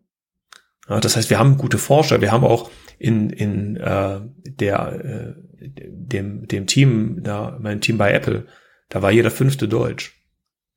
Wir haben phänomenale Forscher, wir haben phänomenale Ingenieure, ähm, wir haben eine, eine tolle Kultur auch für, für das Erstellen von, von Technologie, also für das, für das Engineering. Ähm, und was uns, wo wir uns schwer tun, ist, das mutige und schnelle Umsetzen. Das ist dann oft so, dass wir mit bei der Entwicklung äh, dabei sind und, und beitragen und dass dann die Umsetzung und die Wertschöpfung der Technologie dann eben außerhalb von Europas stattfindet. Und dass auch die ähm, Top-Forscher hier aus, aus Deutschland in der Regel eben zu US-Unternehmen gehen müssen, wenn sie an Spitzentechnologie mitarbeiten wollen. Und ein. Hm. Was ist denn da, was ist denn da aus deiner Sicht der, der größere Motivator? Das Mitwirken an Spitzentechnologie, klar, aber du hast ja auch gerade beschrieben, dass man auch in, in dass es auch in Deutschland oder in Europa ähm, hochklassige Forschung gibt, oder sind es auch die monetären Anreize und all das, was du vorhin beschrieben hast, als du das erste Mal durch die Apple-Tür geschritten bist? Forschung, ja, aber eben nicht Umsetzung. Ja. Okay. Und ähm, hm. mit der Umsetzung, also wenn uns die Umsetzung gelingt, dann können wir auch in der Kompensation mithalten. Und wir haben, mhm. wir haben ja ein paar Leute von, von Google Brain, von Microsoft Research, auch aus den USA nach Heidelberg gelockt. Ähm, also das geht schon. Wir können hier schon etwas bieten, was ein Alleinstellungsmerkmal hat. Wir haben die Art, wie wir arbeiten, unsere Mission, unser Team, das ist schon was anderes als irgendwo in Apple. Mit allen Vor- und Nachteilen, ja, es ist je nach Geschmack. Aber es gibt Menschen, die, für die ist genau das, was wir in, in Heidelberg, in Berlin haben, ist der, die perfekte Umgebung. Das ist, ähm, die gibt es. Ja, und die müssen wir einfach finden und überzeugen und läuft auch gar nicht schlecht, was das angeht. Ähm, und für die, für die langfristige Perspektive müssen wir uns eben behaupten können. Wir müssen, dafür muss es uns gelingen, dieses Wertschöpfungspotenzial auf die Straße zu kriegen. Und wenn uns das gelingt, dann können wir wachsen und dann können wir eine Menge Geld verdienen und dann können wir, weiß ich nicht, Europas wertvollste Firma werden und dann können wir natürlich all den Leuten ein faires Gehalt bezahlen. Also das ist schon möglich. Ähm, Europa ist auch noch leistungsstark als Wirtschaftsraum dass ich jetzt sagen würde, also wir sind ja jetzt nicht nur auf Europa beschränkt, wir haben auch, auch äh, Kunden in den USA, aber wenn man jetzt nur Europa nimmt, dann sagt wir, wenn es einer Aleph Alpha jetzt zum Beispiel gelingt, und natürlich mit, mit unseren Partnern, alleine können wir es nicht, ähm, wenn es uns da gelingt, dieses Wertschöpfungspotenzial zügig zu heben in Europa, dann ist da so viel ökonomische Dynamik drin, dass alleine das vollkommen ausreichen sollte, um zu wachsen, um uns zu etablieren, um die besten Leute der Welt fair zu bezahlen. Also ich habe da jetzt zwei konkrete Forderungen ausgehört. Das eine ist mehr Unternehmertum, das andere ist besseres Standortmarketing. Ja, halt umsetzen. Wir müssen umsetzen. Mhm. Wir müssen, wir dürfen nicht schnarchen und und ähm, wir sind alles so ein bisschen vorsichtig und, und langsam. Auch jetzt solche Themen ja. wie diese, diese Regulierung, die wir da diskutieren. Wir diskutieren viel lieber über Regulierung und über ähm, ja, Einschränkungen, Verbote und Red Tape als über Umsetzung. Und wenn das halt mhm. eben Überhand gewinnt, dann werden die anderen umsetzen und wir sind dann halt am Schluss Nutzer der Technologie. Mhm. Okay, dann würden wahrscheinlich die Leute, die jetzt pro Regulierung sind, sagen, jetzt äh, guckt ja an, was bei, wie das Internet und mit Social Media gelaufen ist, ähm, dass sowas wie Facebook und Meta äh, entstanden ist, ähm, hat was damit zu tun, dass wir am Anfang gar nicht reguliert haben oder immer nur hinterhergelaufen sind, ähm, die jetzt sagen, deswegen drehen sie das Recht auf die Bremse. Ähm, was, was entgegnest du diesen Leuten? Also der, der Claim wäre, hätten wir mehr reguliert, dann wäre Facebook nicht entstanden? Ja, vielleicht nicht entstanden, aber das, was bei Facebook halt, ähm, was man Facebook vorwirft, was es negativ hervorgebracht hat, wie zum Beispiel, dass es als Plattform für Wahlmanipulation benutzt werden kann, solche Geschichten. Wie, wie hätten wir das verhindern können? Durch Regulierung.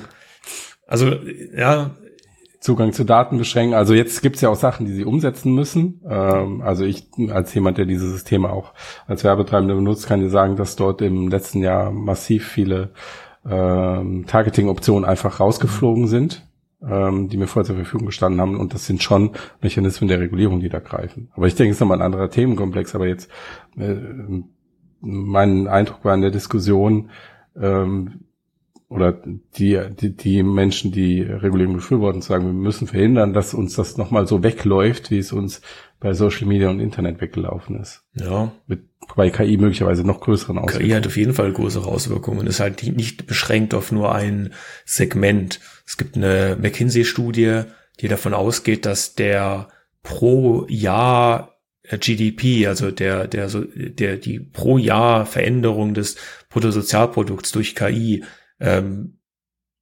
signifikant stärker ist als damals sowas wie Dampfmaschine oder Elektrizität oder Buchdruck. Einfach auch wegen der Geschwindigkeit. Ja. Ähm, und natürlich gibt's, ich war ja jetzt ähm, auch im, im äh, Bundestag äh, als Experte eingeladen und spreche natürlich auch mit einigen, mit einigen äh, politischen Vordenkern in dem Bereich. Und natürlich gibt's dann immer den, die, das Argument, dass dann jemand sagt, aber der ein Tesla hat einen Fahrradfahrer überfahren und so, ja. Ja, ist ja auch alles richtig und ist auch zu bedauern. Und irgendwie ein Gesichtserkennungsalgorithmus hat äh, auf Basis der, weiß ich nicht, ethnischen Zugehörigkeit dann eben schlechter funktioniert und so. Und diese, diese Gedanken müssen wir auch uns auch alle machen. Wir haben die Verantwortung dafür, wie wir die Technologie einsetzen. Nur wenn wir nicht selber in die Leistung gehen können, wenn wir nicht erschaffen können, wenn wir nicht bauen können, wenn unsere Rolle nur die des Regulierers ist, dass wir also sagen, okay, Facebook entsteht in den USA und wir müssen dann halt eben uns überlegen, wie wir Facebook regulieren, wenn es den Zugriff auf den deutschen Markt bekommt. Das können wir natürlich schon tun. Dann werden wir aber nicht entscheiden können, wie die Zukunft gestaltet wird. Wir werden diese KI-Systeme nicht bauen können. Sie, wird, sie werden nicht nach unseren Werten und nach unseren, nach unserer Kultur, nach unseren Vorstellungen gebaut. Und wir werden die Wertschöpfung nicht haben, denn durch Regulierung kriegen wir keine Wertschöpfung. Und äh, ich sage jetzt nicht keine Regulierung, das ist, so will ich es nicht, will ich es nicht verstanden wissen.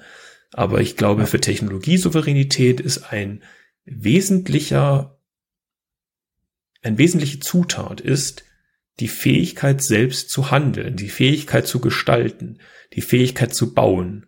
Und wenn wir das nicht können, dann können wir Dinge, die andere Leute bauen können, versuchen zu regulieren.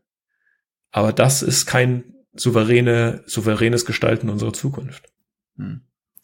Ich hätte dazu nochmal so eine etwas spezifische Frage, und zwar die, ihr habt ja kürzlich Alpha One gestartet, ähm, was im Prinzip so eine Art Rechenzentrum ist, platt gesagt, mit jede Menge Nvidia GPUs drin und eins der wahrscheinlich stärksten in Europa.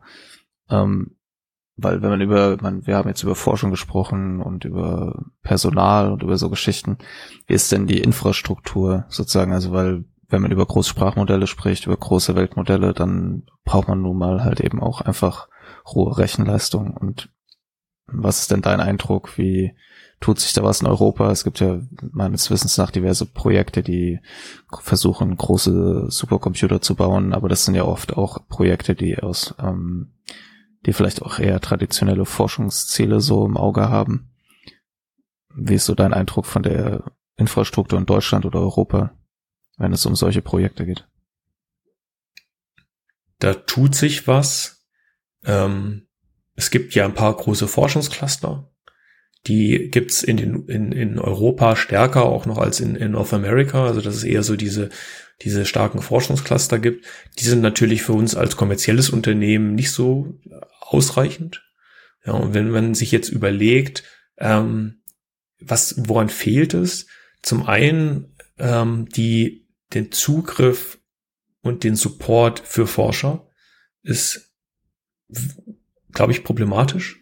Ähm, wir haben viele auch unserer Forschungspartner, die auf unserer Infrastruktur eben mitrechnen zum Teil. Ähm, einfach weil es aus, als, als Spitzenforscher, selbst unsere besten Professoren, die wir haben, die haben nicht die Möglichkeit, einfach mal Rechenleistung in diesen Dimensionen, wie sie für die aktuellen State-of-the-Art-Publikationen nötig sind, zu verwenden.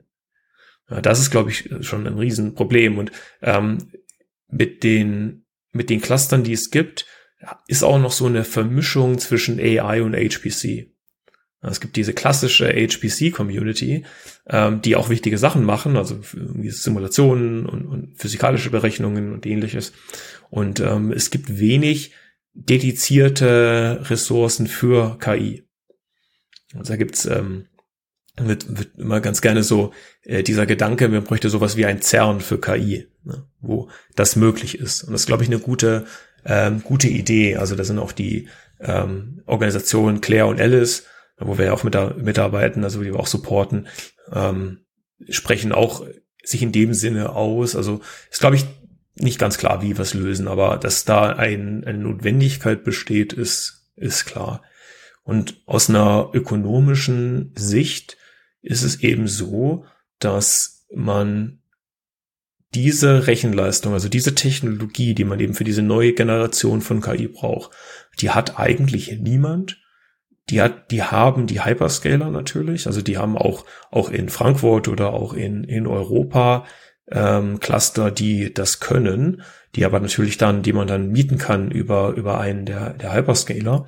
Und ähm, da sind wir, ähm, ja, stehen wir relativ alleine mit einem unabhängigen Unternehmen, das diese Fähigkeiten geschaffen hat.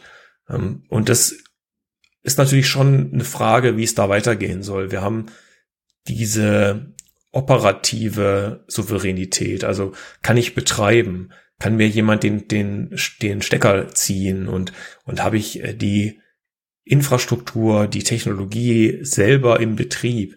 Ähm, da gibt es mittlerweile einen extrem starken Vorsprung von ähm, den führenden Hyperscalern. Nicht nur was CapEx, also was Investment angeht und was diese, diese Menge an, an Blech, was die da aufgebaut haben weltweit äh, angeht, auch die Reife und den, den Fortschritt im ganzen Technologiestack. Ich kann ja mittlerweile über, über wenige Zeilen Code Funktionen bekommen, die, wo ich Jahrzehnte bräuchte, wenn ich die selber implementieren wollte in der, in der Fähigkeit. Also das ist ja, da geht es ja nicht nur einfach darum, wer hat wie viele Rechner irgendwo in der Halle gestellt. Ähm, das ist eine ganze, ganze funktionale Layer. Ähm, und es gibt ein paar Gedanken, so bisschen dieser, ähm, wenn ich jetzt böse wäre, würde ich sagen, diese Erkenntnis, nachdem der Zug dann schon ja, den Horizont verschwunden ist, dann so ein bisschen diese Erkenntnis, oh, das wäre aber eigentlich doch toll gewesen, wenn wir sowas auch selber hätten. Ähm, ja, also ob das realistisch ist, da noch mal aufzuholen, weiß ich nicht. Äh, ich würde mich eher dafür aussprechen, dass wir uns auf die auf die entscheidenden Entwicklungen der Zukunft konzentrieren, anstatt denen der Vergangenheit hinterher zu laufen. Ähm, und warum wir das gemacht haben, ist, weil wir natürlich für unsere Partner und auch für uns selbst die Möglichkeit der vollständigen Souveränität sicherstellen wollen. Also wir arbeiten ja auch mit Cloud-Partnern zusammen. Ähm, da gibt es überhaupt keine Berührungsängste. Wenn aber jemand sagt, ich möchte sicherstellen, dass das, was ich tue, zu 100 Prozent unter der Kontrolle von Aleph Alpha und Team ist, äh, dann können wir das möglich machen. Mhm. Und was sind diese entscheidenden Entwicklungen der Zukunft, die du gerade erwähnt ja, hast? KI. Also nicht, nicht, okay. nicht nur KI, gell? Also ich glaube, es gibt auch ein paar andere okay. spannende, äh, spannende mhm. Themen gerade. Aber aus meiner Sicht natürlich ja. ist KI die Trumpfkarte, die in allen mhm. anderen Dimensionen auch gewinnen wird. Also wenn du mich jetzt fragen würdest, wie lösen wir ähm, das ökologische Problem, wie lösen wir Klima, ähm, dann würde ich mhm. sagen durch KI, durch Innovation. Ja, ähm, wir können nicht, ähm, ich sehe keinen anderen, keine andere oder keine bessere Perspektive als mit Innovation und mit Zusammenarbeit und mit, mit, mit Fortschritt, das weiter zu erreichen und das eigentlich zu turbochargen, was wir ja sowieso schon machen. Der, der irgendwie pro mhm. Kopf CO2-Ausstoß ist ja schon rückläufig. Jetzt noch nicht so stark, wie man das gerne hätte und so, ja. Aber das sind ja Innovations, das ist ja innovationsgetrieben. Das ist ja jetzt nicht, weil, weil wir in alle in Armut verfallen sind und es uns nicht mehr leisten können, sondern weil wir innovative Möglichkeiten gefunden haben, ökologischer zu handeln. Noch nicht zumindest. Ja. Noch nicht, genau. Fingers crossed. äh, ähm, ein Thema, das ich gerne nochmal ansprechen würde, weil, und ich finde, das passt jetzt auch ganz gut über das, was wir zuletzt gesprochen haben, also Regulierung, Wettbewerbsfähigkeit ähm, ist das ganze Thema Daten und vor allem Zugang zu Daten. Es gibt ja diese Behauptung, dass große US-Tech-Konzerne, ähm, jetzt speziell Meta, Google natürlich, ähm, aber auch ähm, viele Unternehmen in China, durch ihren viel einfacheren oder unterstellten viel einfacheren Zugang zu Daten ähm, enorme Vorteile haben bei der KI-Entwicklung. Ist das eine Behauptung, die du unterstützen würdest? Teilweise. Ähm, hm.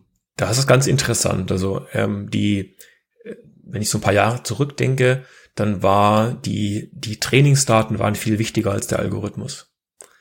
ich habe äh, mir damals Spaß gemacht in meiner Apple-Zeit und habe die Top-Forscher immer, äh, habe sie in eine, eine, eine Frage gestellt und habe gesagt, wenn du, äh, wenn du jetzt Zugang zu dem Rechenzentrum unseres Wettbewerbers hättest oder so, ja. Und du hast, du kannst äh, eine von zwei Festplatten klauen. Auf der einen ist der Algorithmus drauf, also das Modell und die Parameter und, und das Layout. Und auf dem anderen sind alle Trainingsdaten. Welche nimmst du? Mhm. Und alle haben gesagt damals Trainingsdaten. Und gesagt, die Trainingsdaten mhm. sind das Entscheidende. Der Algorithmus, den kriegen wir dann schon hin, wenn wir die richtigen Daten haben. Ähm, und dann war es auch eben so, dass die Trainingsdaten knapp waren, man hat viel Geld rein investiert, ähm, die Qualität war zum Teil mittelgut und äh, man hat dann über viele Epochen gelernt. Also Epoche heißt, äh, eine Epoche bedeutet, dass der Algorithmus beim Training alle Daten einmal gesehen hat. Das ist eine Epoche. Man hat dann viele Epochen hintereinander. Also man hat diese, dieselben Daten immer wieder dem Algorithmus gezeigt beim Lernen. Und das, was wir aktuell mit den Sprachmodellen machen, ist genau das Gegenteil. Die Daten sind mehr oder weniger alle öffentlich verfügbar. Ähm, ja, das sind solche Sachen wie Common Crawl und Wikipedia und Bücher und so. Also viele Dinge, die, ähm, die man natürlich äh, säubern muss und so. Ja, also ich kann jetzt einfach nicht, nicht einfach Common Crawl nehmen.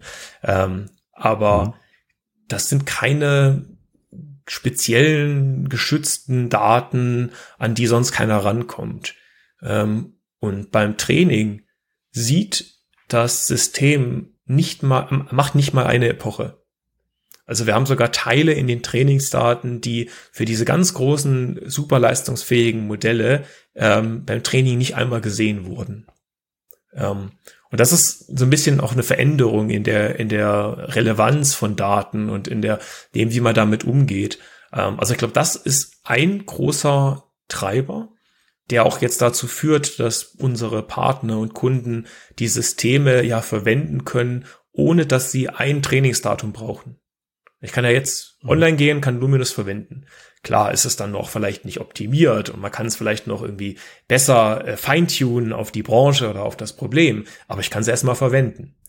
So, das ist der eine Punkt. Aber dennoch ist es auch so, dass, wenn man jetzt mal ein paar Schritte weiter schaut, dass natürlich diese, diese Daten, die eine Firma wie Google hat oder eine Firma wie Facebook hat und sowas, dass die natürlich schon entscheidend sind ähm, ja, jetzt nicht unbedingt, um die heutige Generation von Sprachmodellen zu trainieren, klar. Aber blicken wir ein bisschen weiter in, in komplexere Systeme in Richtung AGI und so, kann ich mir sehr gut vorstellen, dass diese Daten sehr hilfreich sein werden. Wie entscheidend das am Schluss sein wird, ist für mich nicht ganz klar. Hm. Ja, meine These ist immer noch, dass Meta auch so viel Geld in VR AR reinpulvert, weil sie wissen, dass sie damit ähm, eine neue Datenklasse eigentlich eröffnen können, die in der Form und im Umfang dann wahrscheinlich kein anderes Unternehmen hat. Also zumindest so wie der Wettbewerb im Moment aussieht. Auf jeden ja, weil durch diese Tracking-Daten, die in Kombination mit den Körperbewegungen, mehrere Punkte am Körper, du hast den Blick in die Wohnung, in die Umgebung, Videos der Umwelt etc. pp. Also da steckt ja unglaublich viel drin. Genau. Ein guter Freund von mir ist genau in, in dem Bereich auch gerade unterwegs. Ähm, das ist in neuer, in neuer Datenraum. Ähm, mhm. Interessanterweise könnte ich jetzt sagen, Menschen brauchen ja auch nicht so viel Daten also einen neuen Menschen zu trainieren, ist ja gar nicht so datenaufwendig. Ähm, warum müsste das denn für eine, für eine transformative KI unbedingt anders sein? Ähm, ist, glaube ich, noch nicht ganz klar. Also äh, ich kann mir beides. Ich glaube, die KI, die nicht mehr auf so viele Daten angewiesen ist, ist in sich, in sich dann schon transformativ. Es ist so, das ist ja auch Richtung Scaling Laws, ähm, je mhm. größer ich ein Netzwerk mache, desto weniger Daten brauche ich, damit es gut funktioniert. Mhm. Das macht ökonomisch nur bedingt Sinn, weil wenn ich ein riesiges Netzwerk habe, ist dieses riesige Netzwerk eben unglaublich teuer im Verwenden. Ähm, deswegen sind auch solche Modelle wie äh, dieses, diese äh, von, von Nvidia und Microsoft, dieses 530 Milliarden Parameter äh, Modelle und sowas, die, die müssen ihre hohen Kosten durch Fähigkeiten rechtfertigen. Ja, also mit jedem die größeren Modell wird's eben teurer und ähm, das ist ja eben auch einer der Gründe, warum wir, also das, äh, das Luminous Supreme ist ja ungefähr halb so groß wie GPT-3 und hat ungefähr dieselben Benchmark-Ergebnisse in Englisch. Ja, und äh, das ist ein echter Unterschied, gerade wenn ich das in Prozesse einbaue, die ähm, viele Daten sehen. Also so in Unternehmens-Knowledge-Management-Prozesse. Das sind ja viele Millionen von Dokumente, ähm, die ich da regelmäßig durchlaufe. Äh, also da, das ist so ein bisschen die Frage, aber ganz, ganz nur rein von der akademischen Sicht gesehen, ähm, könnte ich mit sehr wenigen Daten ein riesig großes Modell trainieren und das würde wahrscheinlich ganz gut funktionieren. Und wenn man jetzt guckt, wie viel Synapsen hat der Mensch und klar, diese Vergleiche hinken alle so ein bisschen und so, ja, aber ähm, dann ist es plausibel, dass wir als Menschen einfach dadurch, dass wir eine hohe Leistung, also leistungsfähiges Lernapparat haben, mit so Tricks wie, weiß ich nicht, Träume und, und Emotions-Guided Attention und auch sowas wie Local Learning und so, äh, dass wir also so ein paar Tricks haben, die uns besser machen als das, was gerade diese, diese Dance Transformer machen. Ähm, es scheint aber durchaus plausibel, dass wir mit ähnlich starken oder ähnlich komplexen Input eventuell ähnliche Capabilities erreichen können. Das ist ja eine der, der Themen, wo wir mit, wo wir mit GraphCore, wenn wir eine Forschungszusammenarbeit mit GraphCore, und das sind genau diese Themen, die wir uns da anschauen, wie können wir vielleicht von der Hardware-Lotterie ein bisschen runterkommen und wie können wir vielleicht neue Designs schaffen, die in der Lage sind, leistungsfähiger die Kapazitäten, die wir haben in unseren Daten, aber natürlich auch in unserer äh, in unserer Hardware oder in, in auch dem Stromverbrauch und so. Wie können wir da wie können wir da smarter sein? In diesem Datenkontext gibt es ja noch ein zweites Thema, das relativ äh, jetzt gerade in den letzten Wochen im Kontext dieser Bild-KIs relativ kontrovers diskutiert wurde, nämlich woher kommen diese Daten, darf man sie eigentlich verwenden und äh, selbst wenn sie frei im Internet stehen, hat die Person, die sie frei ins Internet gestellt hat, zu dem Zeitpunkt nicht gewusst, dass sie gescraped und für KI-Training verwendet werden können und so weiter. Ich will das jetzt gar nicht ähm, äh, hier groß aufmachen. Mich würde einfach nur mal interessieren, gehst du davon aus, dass das ähm, jetzt bei der weiteren KI-Entwicklung nochmal zu einem Stolperstein werden könnte, so im Sinne, dass ähm, da der Zugang zu den Daten nochmal vielleicht stärker reguliert wird oder dass irgendwelche langwierigen Gerichtsverhandlungen auf die Unternehmen zukommen und so weiter? Ich hoffe nicht. Ähm, hm.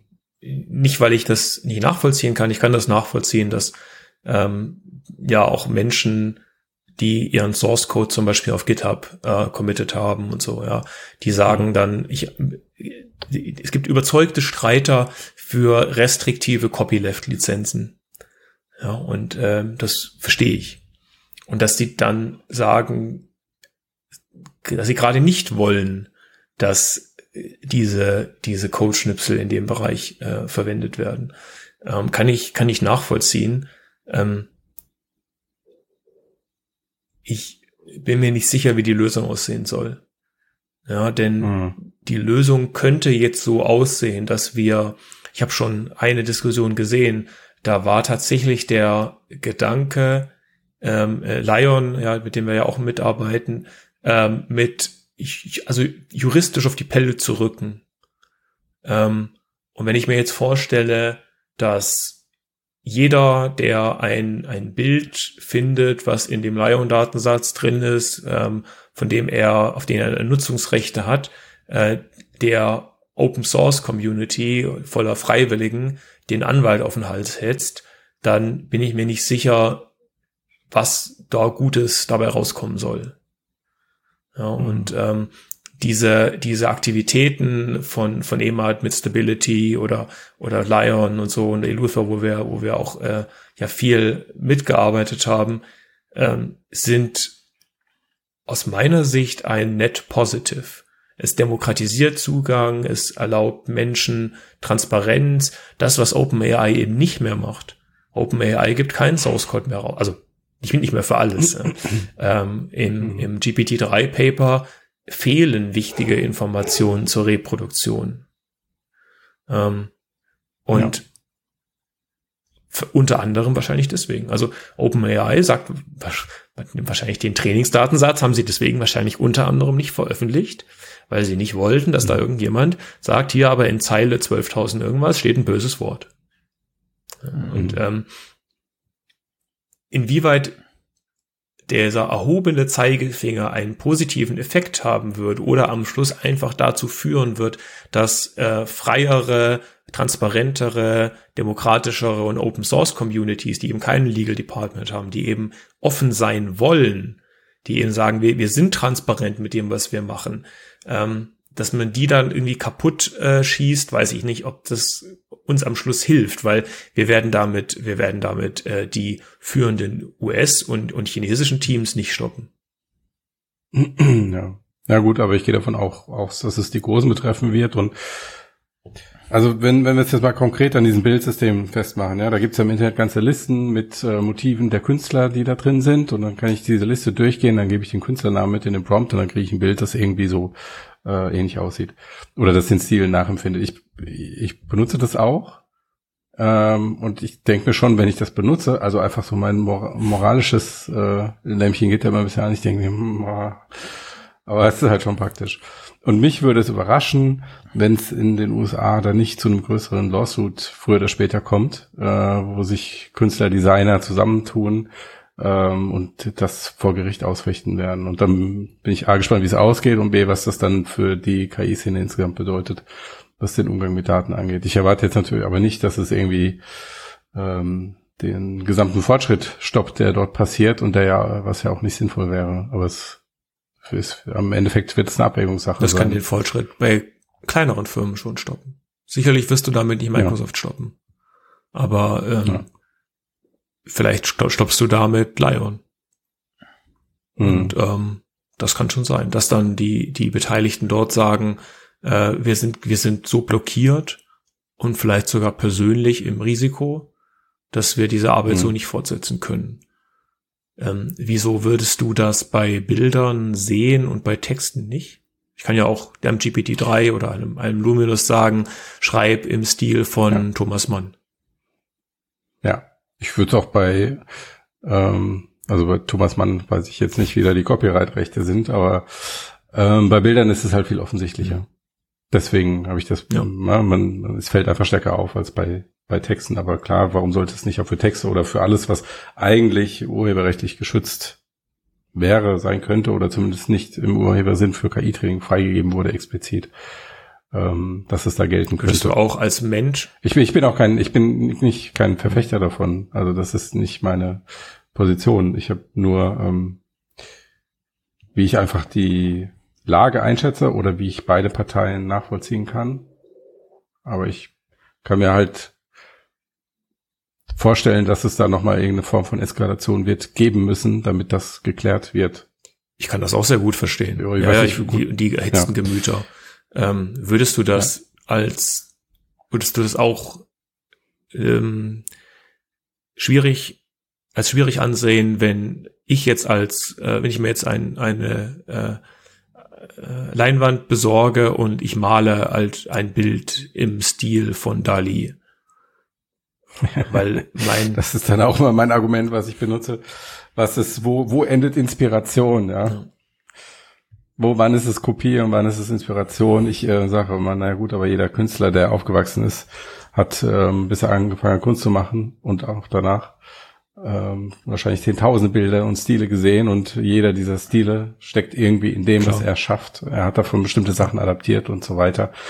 Ähm, es hat halt einen anderen. Ich bin, ich bin nicht derjenige, der darüber Klar. urteilen muss am Ende, aber ich glaube, dass die äh, natürlich A, der, die Einfachheit, der Grad der Automatisierung, äh, vielleicht die Detailtreue des Nachempfindens, äh, also wie dicht ist es wirklich am Original, äh, dass das alles eine Rolle spielen wird, wenn darüber irgendwann mal jemand urteilen wird. Ja, ja, ist äh, ein schwieriges Thema. Aus der Vergangenheit kennt man das ja. natürlich auch mit was ich, Fotografie oder mit Kunst, mit synthetischen Instrumenten und so, mit all diesen, diesen, diesen Themen, ähm, wo wir, wir Tools bekommen, die auf einmal Dinge möglich machen, die vorher einfach nicht, nicht möglich waren. Und das ist ja das Besondere daran, an diesen, an diesen Tools, dass sie eben at scale funktionieren. Es ist ja nicht so, dass irgendwie ein Mensch mal ein Bild malt im Stil von Dali, sondern wir haben im Prinzip jetzt eine unendliche, äh, einen unendlichen, unerschöpfbaren ähm, Nachschub von allen möglichen Motiven gemalt im Stil von Dali. Ja. Ja. Das verändert, glaube ich, auch äh, nicht nur die Wirtschaft um Kunst, sondern auch die ja. Wahrnehmung von Kunst. Absolut. Ja, ich glaube, das ist ein Problem, was wir, womit wir uns noch beschäftigen werden. Also, also auch, ja. du hast ja auch angesprochen bei Text, äh, lust, also es ist ja auch lustig, dass bei Text ist es ja, wie du auch gesagt hast, eigentlich genau das Gleiche, aber zumindest habe ich da keine solche Debatte wahrgenommen. Und bei Bildern ist es natürlich jetzt halt sehr offensichtlich, weil es natürlich auch viele Künstler betrifft, die oder Künstlerinnen, die halt leben aktuell noch und die damit auch unter Umständen ihren Lebensunterhalt verdienen und so. Ähm, und ja, wie die Lösung aussieht, wer weiß, ja. Also ich, ich glaube, du, also dein Punkt ist schon ähm, wichtig auch zu sagen, dass man gerade bei sowas wie Lion oder so, bei so Open Source Projekten, wenn die darunter halt leiden oder dadurch eingestellt werden, dass das halt, wie du ja auch mit Hinweis auf das Closed AI von OpenAI äh, gesagt hast, dass das halt eher im Endeffekt dazu führt, dass viele eben jetzt nicht so ein Pro Produkt in Anführungszeichen wie es äh, wie Stable Diffusion oder sowas nutzen können und dann es halt wieder ja. bei geschlossenen Playern bleibt. Ich glaube, bei Bildern merkst du es jetzt auch einfach, weil du einen direkten abgeschlossenes Werk hast sozusagen, das du verwenden kannst. Also ich generiere mein Bild, lade es runter und pack's bei mir auf die Webseite. Wenn ich jetzt einen Roman generieren könnte, sage, schreibe mir einen neuen Roman im Stil von Stephen King und das wäre wirklich eine von Anfang bis Ende konsistente Geschichte im Stil von Stephen King, glaube ich, dass auch Stephen King damit ein Problem hätte. Ja, und wird kommen. Ich weiß nicht, ob ihr den, den ja. neuen Halbbeitrag gesehen habt, da ähm, war auch Musik drin, die unsere KI generiert hat. Ja, und Musik, ja, genau. Genau. Also Thema. die ist noch nicht so super gut, dass du jetzt sagen könntest, in jeder Lebenslage kannst du einfach nur die KI äh, spielen lassen. Aber auch das wird kommen. Ja. ja. Dann wird es auch an den Menschen legen, welchen Wert sie einer Sache zuschreiben und ob sie unterscheiden, ob es maschinell oder menschlich kreiert wurde. Jetzt ist ja der Made by Humans ein neues globales Trend. Vielleicht, ja. Ähm, und das ist halt, hat ein unglaublich hohes, transformatives, disruptives Potenzial. Mhm. Was mir immer wichtig ist dabei, ist zu sagen, also ich als, als Nerd oder als, als Techie, ähm, ich sollte, das sollte nicht meine Entscheidung, ist es ja auch nicht, aber das sollte nicht meine Entscheidung sein. Du solltest nicht nur die Techies fragen und sagen, ähm, wie sollen wir das denn machen? Und ich bin weit davon entfernt zu fordern, dass alles, was technisch möglich ist, auch gemacht werden soll. Überhaupt nicht. Was mir wichtig wäre, ist, dass wir Technologiesouveränität erhalten. Dass wir also die, die Option zum Handeln haben. Ja, und und äh, wie wir dann handeln und, und ja in welchem in welchem Umfang und so das ist eine Sache die wir die wir gesellschaftlich klären müssen das ist eine politische Frage, das ist eine ethische Frage, das ist eine juristische Frage und so. Das ist keine rein technische Frage mehr, nur eben wenn wir äh, wenn es uns nicht gelingt, so äh, eine Firma wie Aleph Alpha und eben diese vielen Partner, die wir haben, zu erhalten und zu etablieren, dann werden wir diese, diese Option eben nicht haben. Dann können wir nur wählen, ob wir das US-Produkt oder das chinesische Produkt als Nutzer einsetzen wollen oder nicht. Mhm.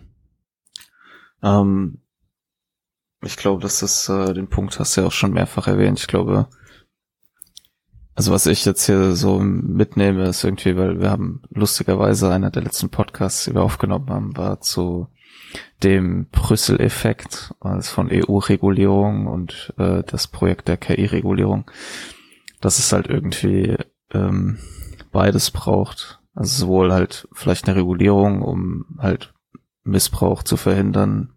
Also weil ich glaube, ein paar von den Ideen, die dort halt äh, diskutiert werden, schon sehr sinnvoll sind.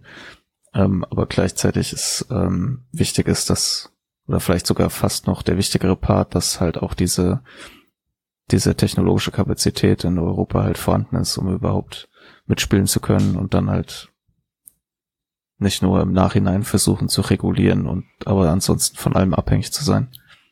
Ähm,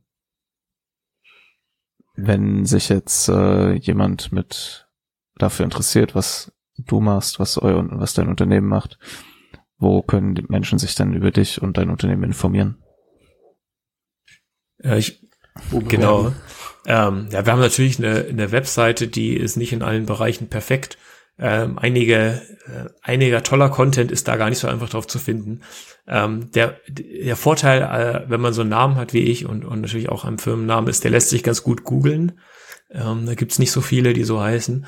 Ähm, die Links packen wir alle rein. Perfekt. Ja, genau. Und ähm, es gibt jetzt einige, ähm, einige toller Content, den auch Partner von uns ähm, jetzt langsam nach, nach draußen, nach draußen bringen. Also eine, eine Internetsuche ist, glaube ich, gar nicht schlecht. Äh, auf unserer Webseite versuchen wir viel zu verlinken. Ähm, und ansonsten gibt's äh, jetzt einige Sachen, die jetzt auch in den Pressen, der Presse gelandet sind. Wir sind gerade dabei, diese, dieses Enterprise-Potenzial, also dieses Wertschöpfungspotenzial stärker transparent zu machen. Weil gerade viel von dem, was man so findet, sind irgendwie so Demos, so spielerische schon fast, ja, wo man irgendwie dann vielleicht beeindruckt ist und wo man dann aber sagt, okay, wie, wie soll das denn jetzt die industrielle Revolution machen alleine? Ja, und ähm, wir haben jetzt einige Umsätze, Umsetzungen gemacht und sind produktiv jetzt in einigen wirklich spannenden Wertschöpfungsketten drin. Und das transparenter darzustellen und zu sagen, wie können wir Mensch-Maschine-Zusammenarbeit, wie können wir zum Beispiel Wissensmanagement oder wie können wir sowas wie, was ihr vorhin angesprochen hattet, die ähm, natürlich sprachliche Unterhaltung als, als generalisierbaren UX-Layer. Wie kann ich das jedem App-Developer, jedem, äh, jeder Plattform irgendwie zur Verfügung stellen und so. Das ist noch so ein To-Do, an dem wir gerade sind. Mhm. Und ihr sucht auch Leute. Ich gucke mir gerade parallel eure Genau, suchen wir. An da vielleicht wichtig dabei ähm, zu äh, wissen ist, äh, ich heiere nicht in, in Positionen, sondern heiere Menschen. Also ich hatte schon so ein paar Gespräche, wo die Leute gesagt haben, oh, ich würde gerne mitmachen, aber ich weiß gar nicht genau, welche der Positionen oder welche der ausgeschriebenen Stellen jetzt auf mich genau passt.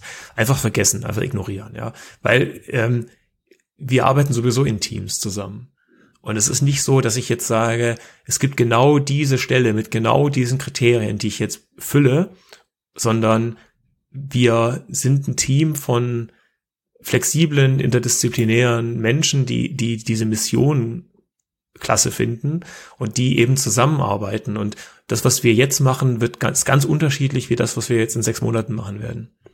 Also ich glaube einfach Leute, mhm. die die natürlich Skills haben, aber die diese Mission klasse finden und in einem Startup arbeiten wollen mit all den Vor- und Nachteilen, die so ein Startup eben auch hat. Ja, die sollen sich einfach melden und sich durchboxen und ähm, da geht's viel weniger darum, wie dann die äh, Stellenbeschreibung am Schluss hieß oder nicht. Ja. Mhm. Okay. Okay. Und ähm, was wir auch immer am Abschluss noch von der Frage stellen, und du hast ja jetzt auch schon einiges erlebt in deinem Leben. Äh, vielleicht hast du ein paar gute Tipps für Menschen, also gerade junge Menschen, die sich gerade irgendwie so am Anfang ihres Weges in dem Feld KI bewegen. Ähm, was würdest du denn mit auf den Weg geben? Was so drei Life-Lessons äh, von Jonas oder so? Ähm, also eine Life-Lesson ist einfach umsetzen, machen. Ähm, bauen, ob das jetzt, es gibt mittlerweile so viele Tutorials und Open Source Communities, wo man tätig werden kann, wo man einfach umsetzen kann. Und das ähm, macht so einen riesen Unterschied. Wir haben ein paar Kollegen aus dem Team, auch selbst im Research-Team, die keine formale Ausbildung haben, die keinen Abschluss haben, die einfach sich reingebissen haben in diese Themen und unglaublich gut geworden sind. Ähm, und äh, diese, das ist viel wichtiger als klassische ähm, Klausuren bestehen und so. Ja, will ich also ist auch nicht schrecklich. Ich fand mein, fand meine, ich habe viel gelernt in, in meiner Zeit auch in Karlsruhe am KIT. Ähm, war, war sicherlich eine, eine wertvolle Zeit, die mir geholfen hat, äh, dahin zu kommen, wo ich jetzt bin.